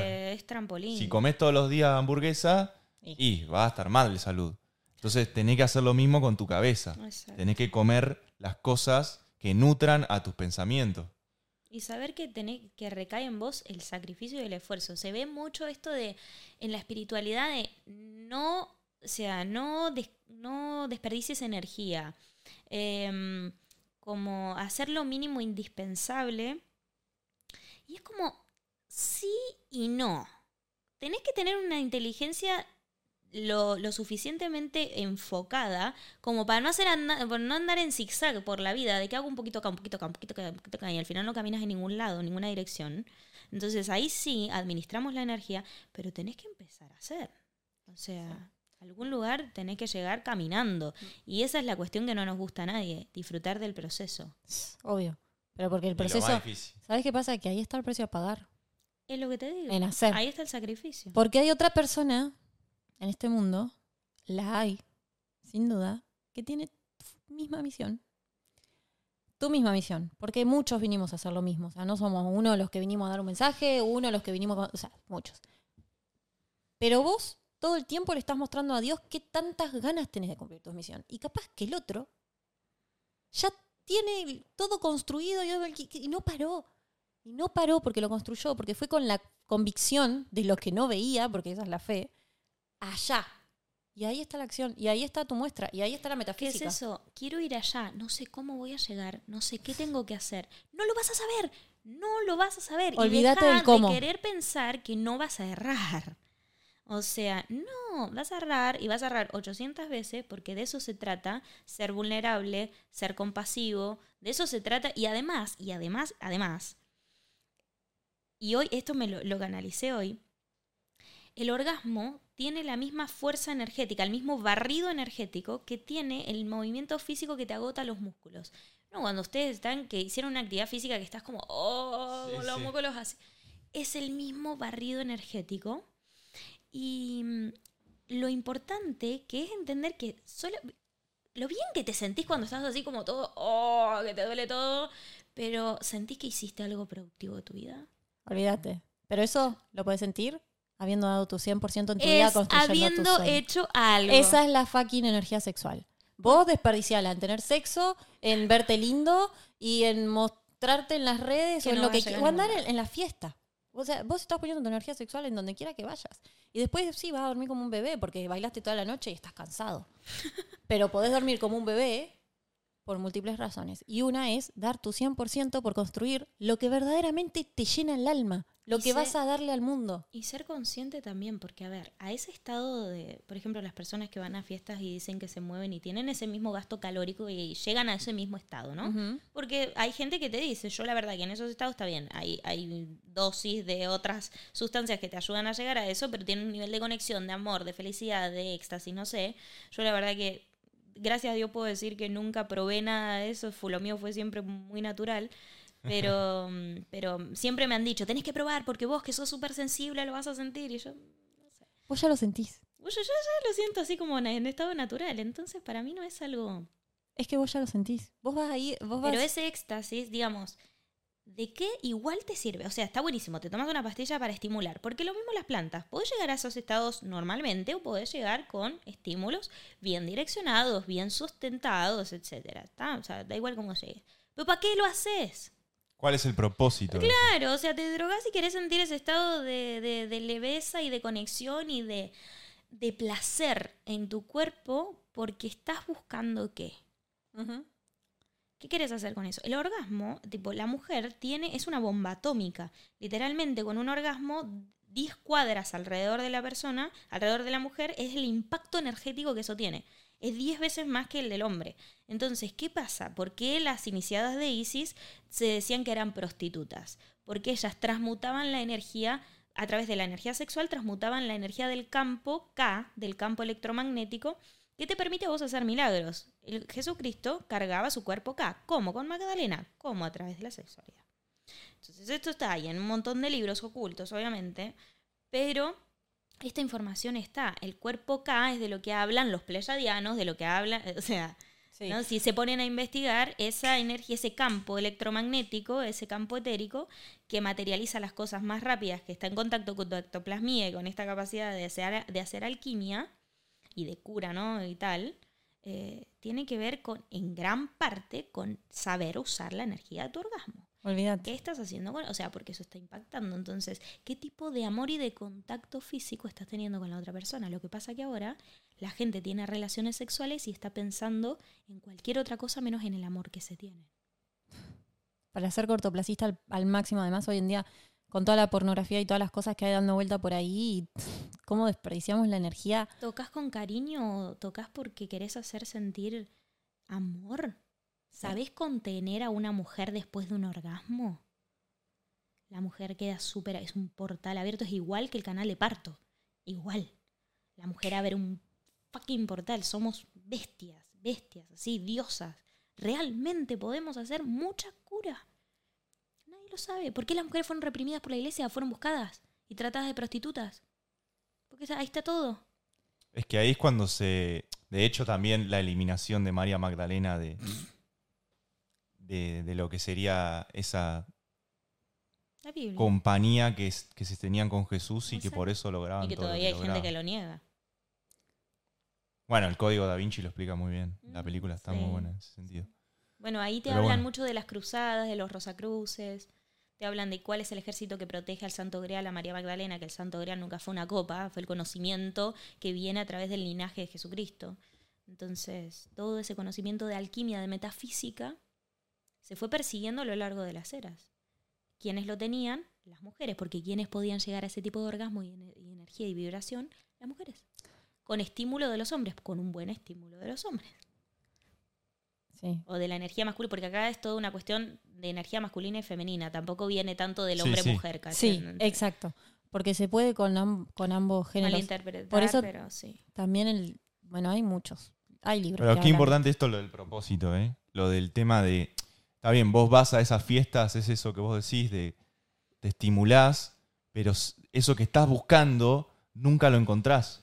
Exacto. Porque no, no está ese propósito. O sea, ese propósito no está definido, no está encausado. Pero De hecho, ¿cómo se siente esa gente que después va ahí? Yo te lo digo por experiencia propia. Deprimidos.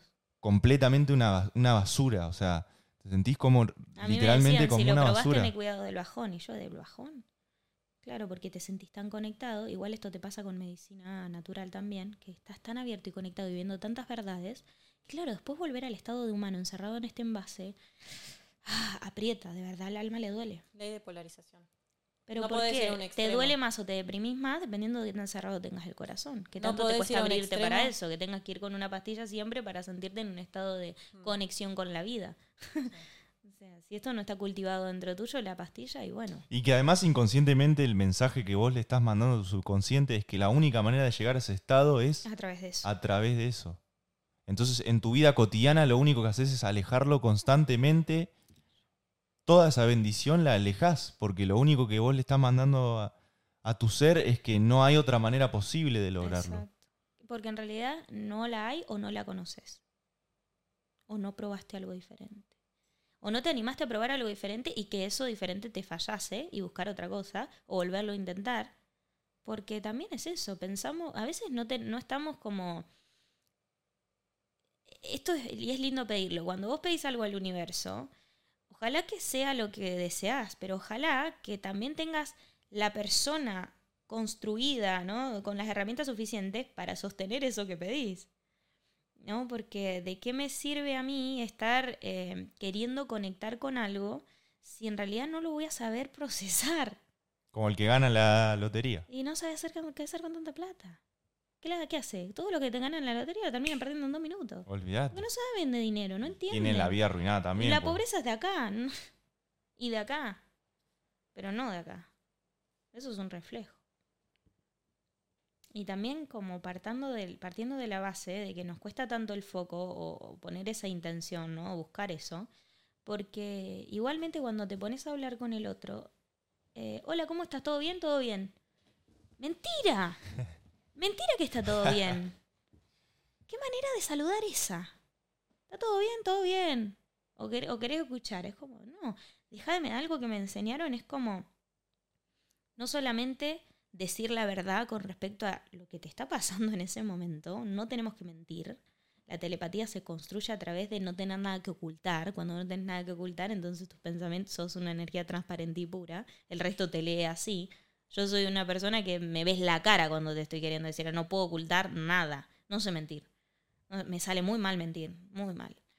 Y, y a veces es como darnos cuenta de que mayor verdad transmitimos, mayor claridad tenemos en lo que queremos conseguir con el otro. Si yo me pongo a hablar con vos, pero no tengo ni, ni puta idea a dónde quiero llegar con lo que te estoy diciendo, vamos a llegar a cualquier lado y probablemente a una confusión.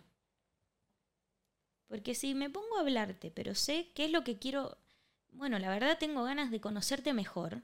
La verdad tengo ganas de, de tener una hermandad un poco más profunda, de, de conocerte íntimamente, de escucharte, de saber cómo realmente estás. Si yo tengo un propósito con vos, si de verdad me quiero conectar con quién sos, entonces la energía, la vibra, la, lo que sea que se dé entre nosotros, de repente nos va a llevar a un estado de comunión mucho más profundo. Que solamente él. ¿Está todo bien? Sí, está todo bien. Ya, es el bueno. típico comportamiento de manada y de grupos de amigos que Para no sentirte ju- juzgado, para no sentir que vas a cargar al otro con tus problemas, para no sentirte pesimista. pero si vos no sos coherente, te estás sintiendo como el orto. O sea, porque también es esa. No sabemos qué hacer cuando el otro nos dice que está mal. ¿Qué hago? ¿Te abrazo? ¿No te abrazo? ¿Te digo? ¿No te digo? ¿Te ayudo? ¿No te ayudo? Nada, no tenés que hacer nada. El otro solamente quiere que lo escuches. Ahí está, no sos salvador de nadie, quítate ese peso, no viniste a salvarle la vida y a encontrarle las soluciones y a pensar con él la solución. No, esa persona lo único que quiere es sentir un lugar en donde puede ser escuchada. Y quizás en esa escucha, en ese silencio, el otro encuentre su respuesta. No tan silencio. Nunca hay silencio. Es que ese, eso nos pone muy incómodos el silencio, ¿viste? Cuando no sabemos qué hacer, es como Porque tratar de taparlo con Y algo. y Un además- comentario. el silencio hace que vos puedas empezar a sentir la vibración del pensamiento del otro. Entonces esa cuestión de los juicios, claro que vos sí estás pensando, "Oh, esta persona está pensando que yo estoy loca, probablemente primero sea un juicio tuyo, que vos lo tenés con vos y es algo que tenés que trabajar, pero estoy segura que estás leyendo el pensamiento del otro. A mí me pasó el otro día, con una persona que hace muchísimo no veía, un amigo que hace muchísimo no veía, y yo te juro por Dios que veía cuando se distorsionaba el pensamiento, lo veía lo sentía. Y era como, no puedo estar hablando de este tipo de información porque no hay un nivel de procesamiento que, que nos ayude a entendernos. Bueno, vos en la terapia eso lo debes ver un montón, el tema del silencio. Como dice la frase, un silencio a veces dice más que mil palabras. Y Como que en ese silencio está el espacio a esto que vos decís, a ver esa distorsión del pensamiento o a ver... En e- en el coaching pasa un montón. En el coaching muchas veces dar el espacio al silencio es como que ahí es donde... Cae la ficha. Exacto. Donde cae la ficha. Y donde, si te das cuenta, si estás hablando y hablando y hablando y hablando, ¿cuándo respiras?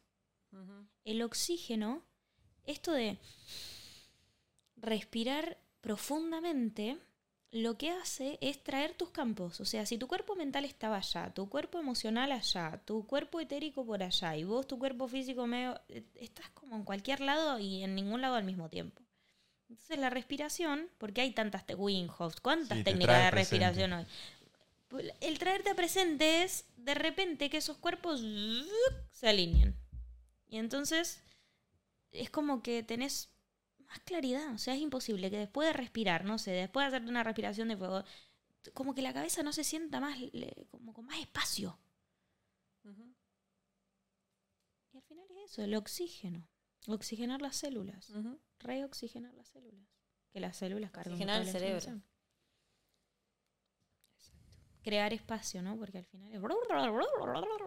Callate. Sí. Además, qué bien que te hace.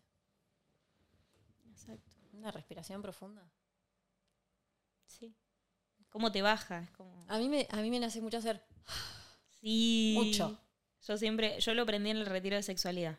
Ah, mira. Esto de...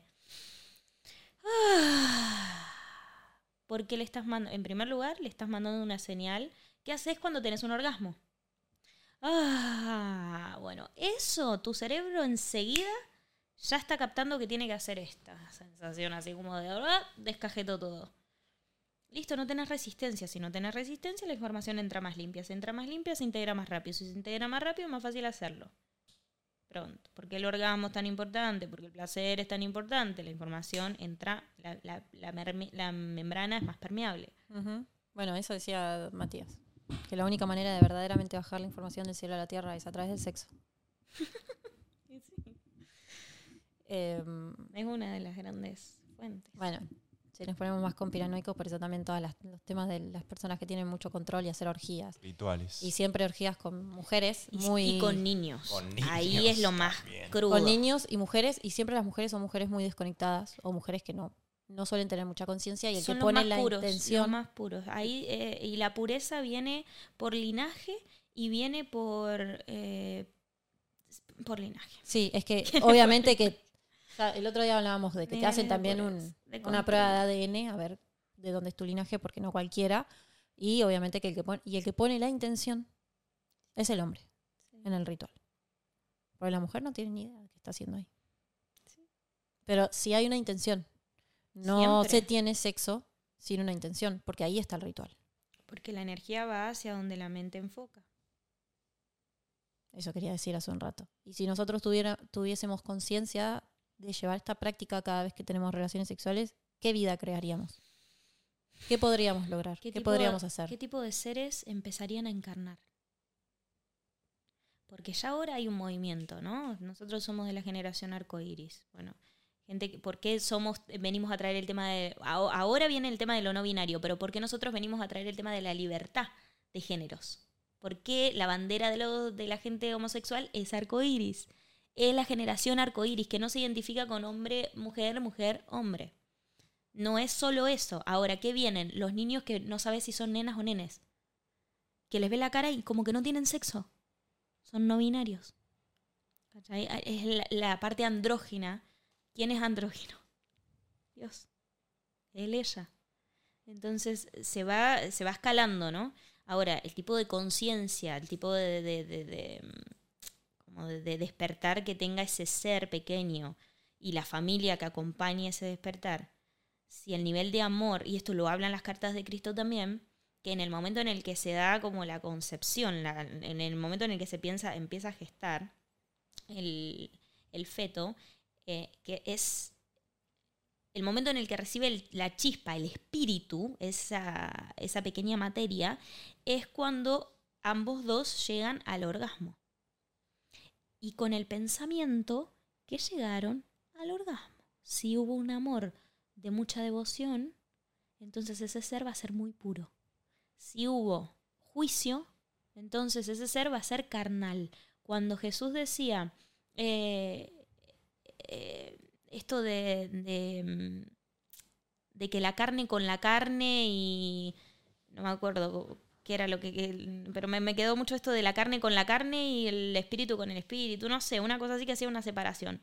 Eh, ¿Por qué decía eso? Porque en realidad, si, te si la atracción es carnal, después la persona va a tener un tipo de, un nivel de conciencia carnal. La persona va a comer carne indefectiblemente, además no poder, porque no hubo amor en la interacción. Entonces, ¿qué va a ser? Primitiva. La persona va a ser primitiva. O sea, el nivel de madurez y de conciencia con el que están haciendo la gente depende de la calidad de amor que tenían sus padres cuando realizaron el coito. Mm. Si sus padres se odiaban y tuvieron sexo porque, bueno, vamos a Pintó. ver si pintó una, una reconciliación, o si tus padres se amaban. Y te das cuenta quién vino por un no amor y quién vino por... porque son personas de verdad cálidas, iluminadas, personas mucho como más conscientes, más despiertas. Al otro no, no es 2 más 2 es 5 y es 5. Ni siquiera, ¿entendés? Como no se la rompes con nada. Y en los niños se renota. Los niños son muy transparentes. Porque son los más puros. Porque Son ahí es donde más te das cuenta. Pero ay, yo cuando a veces veo aquí unos comportamientos de los niños digo, está en ondas inconscientes, este está aprendiendo todo el tiempo. Y ya es esto. Porque también como hay mucha conciencia, hay mucha inconsciencia. Hay mucha ignorancia. Exacto. Exacto. Hay mucha gente queriendo ser ignorante. Porque es más fácil ser ignorante. Y si en la ignorancia está la felicidad. Ahí está la felicidad. Y Es cuando- como, es como el ateo, ¿viste? Eh. Como, no, yo no creo en. Eh, perdón, el agnóstico, que no, que no cre- No, perdón. Está bien, el ateo, que, que no cree en Eso era nada. agnóstico. Nos dijo agnóstico. Ah, eso no el del sabía. podcast. Bueno, la tenía que traer. Eh, yo era agnóstica, ¿no? Como que no creo en lo que dicen las religiones, pero sí creo que hay una fuerza mayor. Sí Ahí creo que- entendí el significado. Eso. Listo. Me viniste también a traer el significado. Ahí va. Y, y ateo es el que no cree en nada. Entonces, ese tipo de escepticismo, hasta Jesús dice, a veces ese tipo de escepticismo hasta te hace bien. Porque, ¿qué pasa? Que toda esta influencia energética, cuando ya vos sos consciente de lo que estás emanando, de lo que va emanando del pensamiento, si vos no crees una mierda en eso, tampoco te va a entrar una bala, ¿entendés? Tenés tu campo bien como cuidado gracias a tu creencia. De vuelta, ¿no?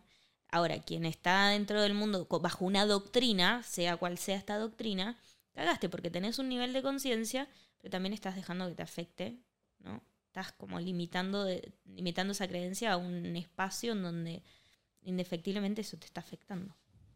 Claro. Sí. Bueno, para finalizar, ¿te parece? Bueno, dale. Quiero que nos cuentes una historia así una experiencia de medium que a vos te haya dejado. Para que el hater te diga loca. vos Para sos que te una digan loca de mierda. Bien de loca de mierda, exacto. Uy, he tenido varias. He tenido varias, pero la más, o sea, a ver, la que más me dejó marcada. Yo quiero la que, la que el que lo vea dice, no, esta está mintiendo. Sí, esa. de cirugía astral. Em, tuve un parto energético. Ahí te la dejo. Eh, un aborto, un aborto en realidad, Ah. un aborto energético a través de un parto, sí, sí. Fue, em, a ver, ¿cómo te lo explico? Fue a través, después de un retiro de sexualidad, eh, me conecté con una mujer que había expresado en un ejercicio un- una situación de que ella sentía que estaba embarazada porque estaba teniendo un retraso y que ella estaba viviendo en un lugar en donde eh, se hacían partos. Era una casa de partos el lugar en donde estaba viviendo, tipo un hospital de para que las mujeres vayan a parir. Y ella estaba como de guardiana de ese lugar. Cuestión, ella siente que queda embarazada y que no, no está lista para tener ese bebé. Yo me quedo callada porque estaba hablándolo adelante de un grupo, ¿no? Se vulnerabilizó. Y de repente nos toca hacer un ejercicio. Bueno, nos llevan afuera a hacer un ejercicio. Encima el ejercicio era muy lindo porque eh, de comunicación, ¿no? Es como, ahora ni siquiera me va a acordar las siglas, pero se lo voy a, a decir, ¿no? El ejercicio era el tipo de charla que tenés que tener con cualquiera antes de tener una relación o un vínculo. Primero, expresar tus expectativas. Segundo, eh, expresar tus intenciones con esa persona. ¿Qué es lo que estás esperando de ese vínculo? ¿Qué es lo que estás, ¿Cuál es tu intención? ¿Qué es lo que querés buscar a través de la otra persona? ¿Cómo está tu salud sexual? Si vos te cuidás, si te hiciste exámenes, si no te hiciste, hace cuánto que no te haces. ¿No? Salud sexual. Em, ¿Cómo, ¿Cómo están tus relaciones? ¿Cómo vos te solés relacionar con la gente? ¿Qué tipo de relaciones tenés? ¿Sos desapegado? ¿Sos apegado? O sea, ¿Cómo te relacionás? ¿Cuáles son tus formas de relacionarte y cuáles son tus límites? Creo que esos son las cinco, los cinco pilares básicos de una conversación cuando estoy queriendo conocer a alguien. ¿no? Para establecer las cosas claras y después que nadie esté flayando. Porque cuántas veces nos comemos el rollo Sí, y sí. con esto estamos curados de espanto. Entonces nos hacen hacer ese ejercicio en pareja. Resulta que yo llego tarde, me fui al baño, no me acuerdo qué me fui a hacer, llego tarde y no quedaba nadie así en- de pareja, quedaba solo ella. Voy a dos y le pregunto, che, ¿querés hacer el ejercicio conmigo? Y ella me dice, no. Y yo me quedo así como, a ver, para, me dice. Y se toca el corazón, respira y me dice, bueno, sí. Bueno, vamos, nos sentamos. Y ahí empezamos a hablar y la charla se fue obviamente a lo que había abierto en ese campo, ¿no? Que era esta cuestión de, su hijo. Yo digo, bueno, la verdad que yo venía de vivir en un templo durante tres meses en el sur de Brasil, en donde había estudiado incorporación, mediunidad, cirugía astral. Nosotros estudiábamos a través de plantas medicinales, a través de ayahuasca, pero también era, digamos, era un templo donde se hacía mucho servicio, muchas giras, que son como pases, son lugares en donde las entidades bajan y se dan mensajes a las personas. Las personas vienen a recibir un mensaje, una limpieza, un mensaje. Es muy lindo de ver, no se cobra nada, todo esto es servicial, es la mediumnidad al servicio. Bueno, cuestión que claro, yo venía de aprender toda esa movida. Llego allá y me encuentro con una persona que parecía estar embarazada, o sea, sentía que estaba embarazada. Yo digo, bueno, a ver, entiendo que hay cosas que están como karmáticamente, vienen para eh, que esa persona venga a vivirlas y no podés interferir con eso y si interferís cagaste vos también. Así que tenés que ser bien inteligente de dónde te metés y dónde no. Así que ahí dije yo, bueno, ¿me dejas poner la mano en tu panza? Bueno, puse la mano en su panza y enseguida vi, vi lucecitas, vi, vi como si hubiese un ser ahí adentro. Y ese ser empezó a hablar. Em, entonces, básicamente, era una, era una energía muy, era un maestro muy, muy potente, tenía una misión muy grande con ella, la sigue teniendo, siguen estando enlazados. solamente que ese ser entendió que ese no era el momento, pero fue a través de un gran amor de ella. Es lo que, es lo que veníamos hablando.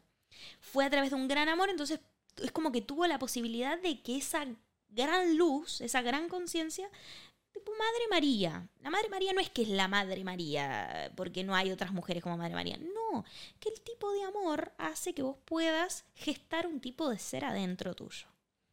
Ella estuvo estudiando en la India, estuvo haciendo, eh, estuvo viviendo dos años, bueno, ni siquiera tendría que hablar de esto, pero estuvo viviendo dos años con una gurú que canaliza la energía de Kali, de Santa Sara Kali. Eh, no, perdón, de, Kali, la, diosa hindú, la que corta cabezas eh, y chupa la sangre de... Es la diosa de la compasión. ¿Qué hace Kali? Ella abraza. Y ustedes no saben la energía que tiene. ¿Vos sabés quién es Kali? La, la hackeada. ¿Te acuerdas? ¿Posta? Sí. Ella es Cali. Mira. A nosotros, nos, hackearon. el podcast una vez y nos pusieron una foto de. Y empezaron a subir contenido. Nos hackeó así un hindú así. Y subía fotos de él. Y de la diosa Kali, que por eso la, la averigüé, porque dije, ¿quién es y yo la este, esta, esta, cosa que está subiendo? Es una entidad, se cuenta la historia, la leyenda, que ella viene en su tigre, su tigre blanco, con su espada. Y con la, llegó un momento de la humanidad en que había mucha sombra, mucho mal dando vuelta. ¿Y qué pasaba? Que cuando se querían enfrentar a eso y matar al mal, con la sangre el mal se duplicaba. Entonces, Cali viene con su, con su fiera y con su machete y le saca la cabeza al ser de mal, y eh, con su lengua lame esa última gota que va a caer al suelo y va a multiplicar ese, esa oscuridad. Entonces disuelve a la oscuridad. Entonces es como el mantra de Kali, es como así, tipo. La lengua está acá. Cuando yo incorporo a Kali es impresionante. Y es fuego. Es fuego, es la energía de fuego así. Es como, sí, mucho, mucho. Mucha furia, mucho rugir, mucho de, de romper lo impuesto. Y en este caso, la, la diosa está encarnada en una mujer de no sé cuántos años, sesenta y pico, ama, se le dice, eh, y es la gran compasiva de la muestra de compasión de, India. Es una imagen muy venerada. Ya estuvo viviendo dos años ahí. Entonces, claro, había toda una historia con lo que ella venía a hacer de su misión, que, o sea, no cualquiera se va a formarse con la, la gurú, ¿entendés? No cualquiera tiene ese tipo de raje en la cabeza para buscar ese tipo de formación y no cualquiera tampoco le dejan vivir ese tipo de experiencia, porque ahí tenés que pedir permiso. La ama te dice que sí o que no. Entonces, y ella está todo el tiempo canalizando, porque está todo el tiempo, es una diosa, es una diosa encarnada, es como Jesucristo. Eh, pero bueno, nada, a todo esto yo recibo la información de que ese ser eh, tenía ese tipo de misión en ella, que estaba conectado con ella, pero que le daba a elegir si sentía que era su momento para tenerlo o no, porque igualmente ese ser iba a encarnar. Pero iba a encarnar en un momento, ella tenía que entender el, digamos, la importancia y el peso de, lo, de la comunión sexual tenía que entenderlo mucho porque a través de eso él, ella le iba a permitir a esa entidad bajar. Si no, no. Y ahí estaba su gran aprendizaje. Wow. Cuestión, me da el permiso, la, ella lo piensa y me dice que no, que no quiere tenerlo.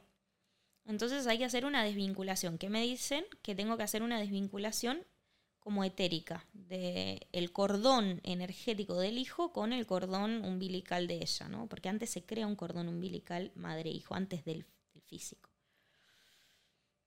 Bueno, entonces en ese momento empiezo a canalizar qué era lo que necesitaba, claro, flores, ritual, digamos velas, las velas donde tenían que estar, la camilla que iba a armar, qué tipo de cristales iba a tener que usar, cosas que iban abajo, arriba, adentro, al centro, o sea, eh, ¿qué, iba a tener el altar. Bueno, todo.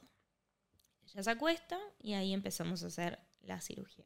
Claro, esto es toda una invocación, es un ritual. Entonces hay música, hay danza, yo empecé a hablar muy alto, invocar fuerzas, entonces cuando yo empiezo a invocar alto fuerzas, ustedes es imposible que no lo sientan, que no sientan venir eso así como pa, pa, son seres muy fuertes que enseguida se manifiestan. Y yo estaba con mi cristal lemuriano, que es con el que hago mis, cirugías. Eh, que es como una vara. Entonces yo abro el, el, campo etérico de la persona y empiezo a actuar dependiendo de, lo, de cómo ellos, porque encima de eso, ellos van moviendo mis manos. Yo no tengo ni puta idea de lo que estoy haciendo. Yo estoy recibiendo orientaciones. A mí me entrenaron para recibir orientaciones de eso que estoy haciendo, pero yo soy una simple humana. Entonces, a través de mí que está esa inteligencia. Y ahí fue un parto. Ahí fue un parto. Eh, literalmente le, corté como una cesárea. Y sí, y, ese bebé salió cuando hubo una... Yo le dije una palabra en un momento porque ella no lo quería soltar, como que no quería romper el lazo, pero yo ese bebé lo que... Y lo sentí. Lo más loco fue lo que lo que ella sintió. Porque yo en ese momento, yo, vos no sabés si está viviendo un flash, si lo está viviendo sola, o si la otra persona está sintiendo un mínimo de toda esa locura que está pasando ahí y que de alguna forma no sos capaz de ver en su totalidad. Entonces yo ahí con el crío en la mano y sintiendo el llanto, yo tenía un bebé en la mano, gente, o sea, sí. Y ahí entiendo que lo tengo que llevar a, su ama, a su entidad, a su diosa, que ella lo envuelva y que lo reciba. Claro, ¿cómo se...? Lo agarraba y lo revolvió. No, claro, todo, todo, ¿entendés? Todo, cubrirlo con una manta y dárselo. Aries. Ahí te va. Ahí te voy, San Pedro. Claro, ¿no? ¿Entendés? Toda una devoción, un cuidado, una... Y, ella terminó de soltar y de sentir que se desprendió ese ser cuando oyó una frase de que el bebé estaba abrazado por esa entidad, por esa. Y mm, le dieron, obviamente le dieron un montón de instrucciones después. Me acuerdo que usaba pinzas, usaba pinzas como para, yo veía como hasta para coser, para coser la herida, pero para sacar como ciertas, eh, eran como una energía enmarañada, algo gomosa, espesa, que estaba también en ese... Y ella lo vivió como un parto, o sea, ella, gritaba... Ella lo sintió como un parto. fue, fue... Y fue un aborto. fue, una, encaminación. Un aborto no, un, bueno, un encaminamiento. En, términos acá terrenales como para que se entienda. Claro. Em, un aborto energético. Claro. Y eso ya te mató toda y eso, Claro. Y, a la, ahí yo recibo que además de ciertas ofrendas que ya tenía que hacer en el mar y tal, em, a los siete días se tenía que hacer eh, la prueba. A los siete días se podía hacer la prueba. Siete días. Siete días, la prueba negativa. Y además ella me dice, yo me sentía embarazada. Y esto una mujer lo huele, así. ¿Entendés? La mujer huele cuando... El otro día estábamos hablando con una amiga que me dice, boludo, a mí me pasó que me quedé embarazada, no lo quise tener, todo pero el cuerpo te funciona distinto. Entonces ella se sentía embarazada y cuando pasó esto que, que me dice, yo noto que me desprendo, noto que el aborto está hecho porque mi sensación física es otra, es otro peso. Es como, eh, es otra la sensación, no te puedo explicar algo que no pude vivir en mi cuerpo porque nunca estuve embarazada, pero, pero me decía, es notorio, o sea, es notorio cuando hay un ser que está gestándose dentro tuyo y cuando no, cuando hay vida y cuando no. sí. Entonces, esa fue mi experiencia más flashera. Bueno, una. Una de las. una de las pero creo que es la que menos, la que más cuesta creer. Así. sí. Sí, sí. La, la ciencia otra vez. Después tuve experiencias con personas que me han probado, que me venían a probar. Es como, a ver qué es lo que estás haciendo exactamente, a ver con quién te estás comunicando. Y de repente, claro, aparecían personas que ellos se querían comunicar, pero tenían vergüenza de, de decirlo y esas personas le tiraban mensajes que yo ni puta idea tenía, ni, ni tampoco tengo como acceso, y de repente me terminaban diciendo, esa fue la última frase que dijo antes de morir, ¿viste? Y yo, tipo, mm, y bueno, es que no soy yo. Claro. Entonces, claro, eh, pasa eso, también hay un nivel de, de escepticismo por un cuidado personal, creo yo. Es como, ay, ¿qué hago si me ¿Qué hago si me pasa que veo un muerto? ¿Qué hago si me pasa si me hablo un muerto? Miedo. Por miedo. ¿Es que te morís alguna vez? Tene- podemos ¿Alguien te mata? ¿Alguien te mata? O sea, hay eh, los 10 mandamientos. No robarás, no matarás. ¿Vos te crees que eso era una prohibición para la gente? Es real, hay una ley universal que mm, yo te puedo hacer daño físicamente y te puedo quitar el cuerpo físico, pero yo no te mato. Tu espíritu sigue vivo. La muerte no existe. Ah, Es- del o hecho, sea, de hecho, hay una, un una de las leyes de la física dura, es que la energía no se puede ni crear ni destruir, Se simplemente transforma. que se transforma. Entonces, si tuviésemos la información para poder sentir y conectarnos igual con esa energía que está transformada, con ese ser que tanto amamos en vida, que está transformado simplemente, la vida podría ser tan distinta. Dejarías de cargar tanta pena, tanta culpa, no solamente vos, sino dejarías de pensar a tu ser querido desde un lugar tan horrible como la pena. Total. Ay, Dios. ¿Por qué no pensás en las cosas que te inspiró esa persona? En las cosas que te hizo reír, en los momentos de abrazo. Eso es lo que nutre al alma que está perdida. Ese- eso es lo que te da paz. Lo que no fue, no fue, pero puede ser en otro nivel. Si te animás a estudiar otro nivel y a entender que tu comunicación puede ser física, puede ser etérica. Ujú, Mediunidad, la tenemos todos. Bueno, y con, e- con ese mensaje de mediumnidad la tenemos todos, anímense a, a usarla. Bueno, ¿cómo te encuentran en Instagram? Pero pará, vamos a preguntarle si quiere decir algo antes de que cerremos el capítulo. Algo que le quieras decir a la gente. Gracias por escuchar. En primer lugar, nada de todo esto sería útil si no hay alguien del otro lado escuchando, viendo, recibiendo, queriendo recibir. Si algo de todo esto te hizo sentido, mi trabajo está hecho. Y solo agradecer, agradecer porque puedas compartirlo y porque realmente algo de todo esto en última instancia te lleve a sacar tu mejor versión.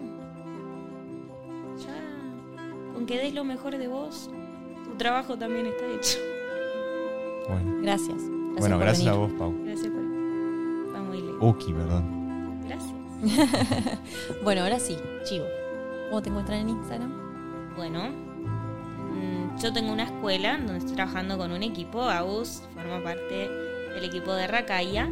Así que nos encuentran como Rakaya Alta Magia, que es la escuela en donde estamos enseñando todas estas herramientas para que dejemos de depender de terapeutas, del reikista que el fin de semana me alinea los chakras y empieces a entender que hay un montón de, de técnicas súper fáciles y didácticas que se las puede enseñar a tu hijo de 5 años que te va a entender, por lo tanto vos también lo vas a entender y que pueden, claro, pueden, pueden de verdad limpiar tu cabeza y ayudarte a sacar esa mejor versión y entender que estás caminando acá con un sentido muy importante. Así que Espectacular. encuentran por ahí. Espectacular. Bueno, y a nosotros nos encuentran en todas las plataformas como Ojos Más Abiertos Podcast, en Instagram como Ojos Más Abiertos y un bajo podcast. Estamos en Spotify, en YouTube y en Apple Podcast. Gracias, si llegaste hasta acá, Y quien tenga ojos. que vea.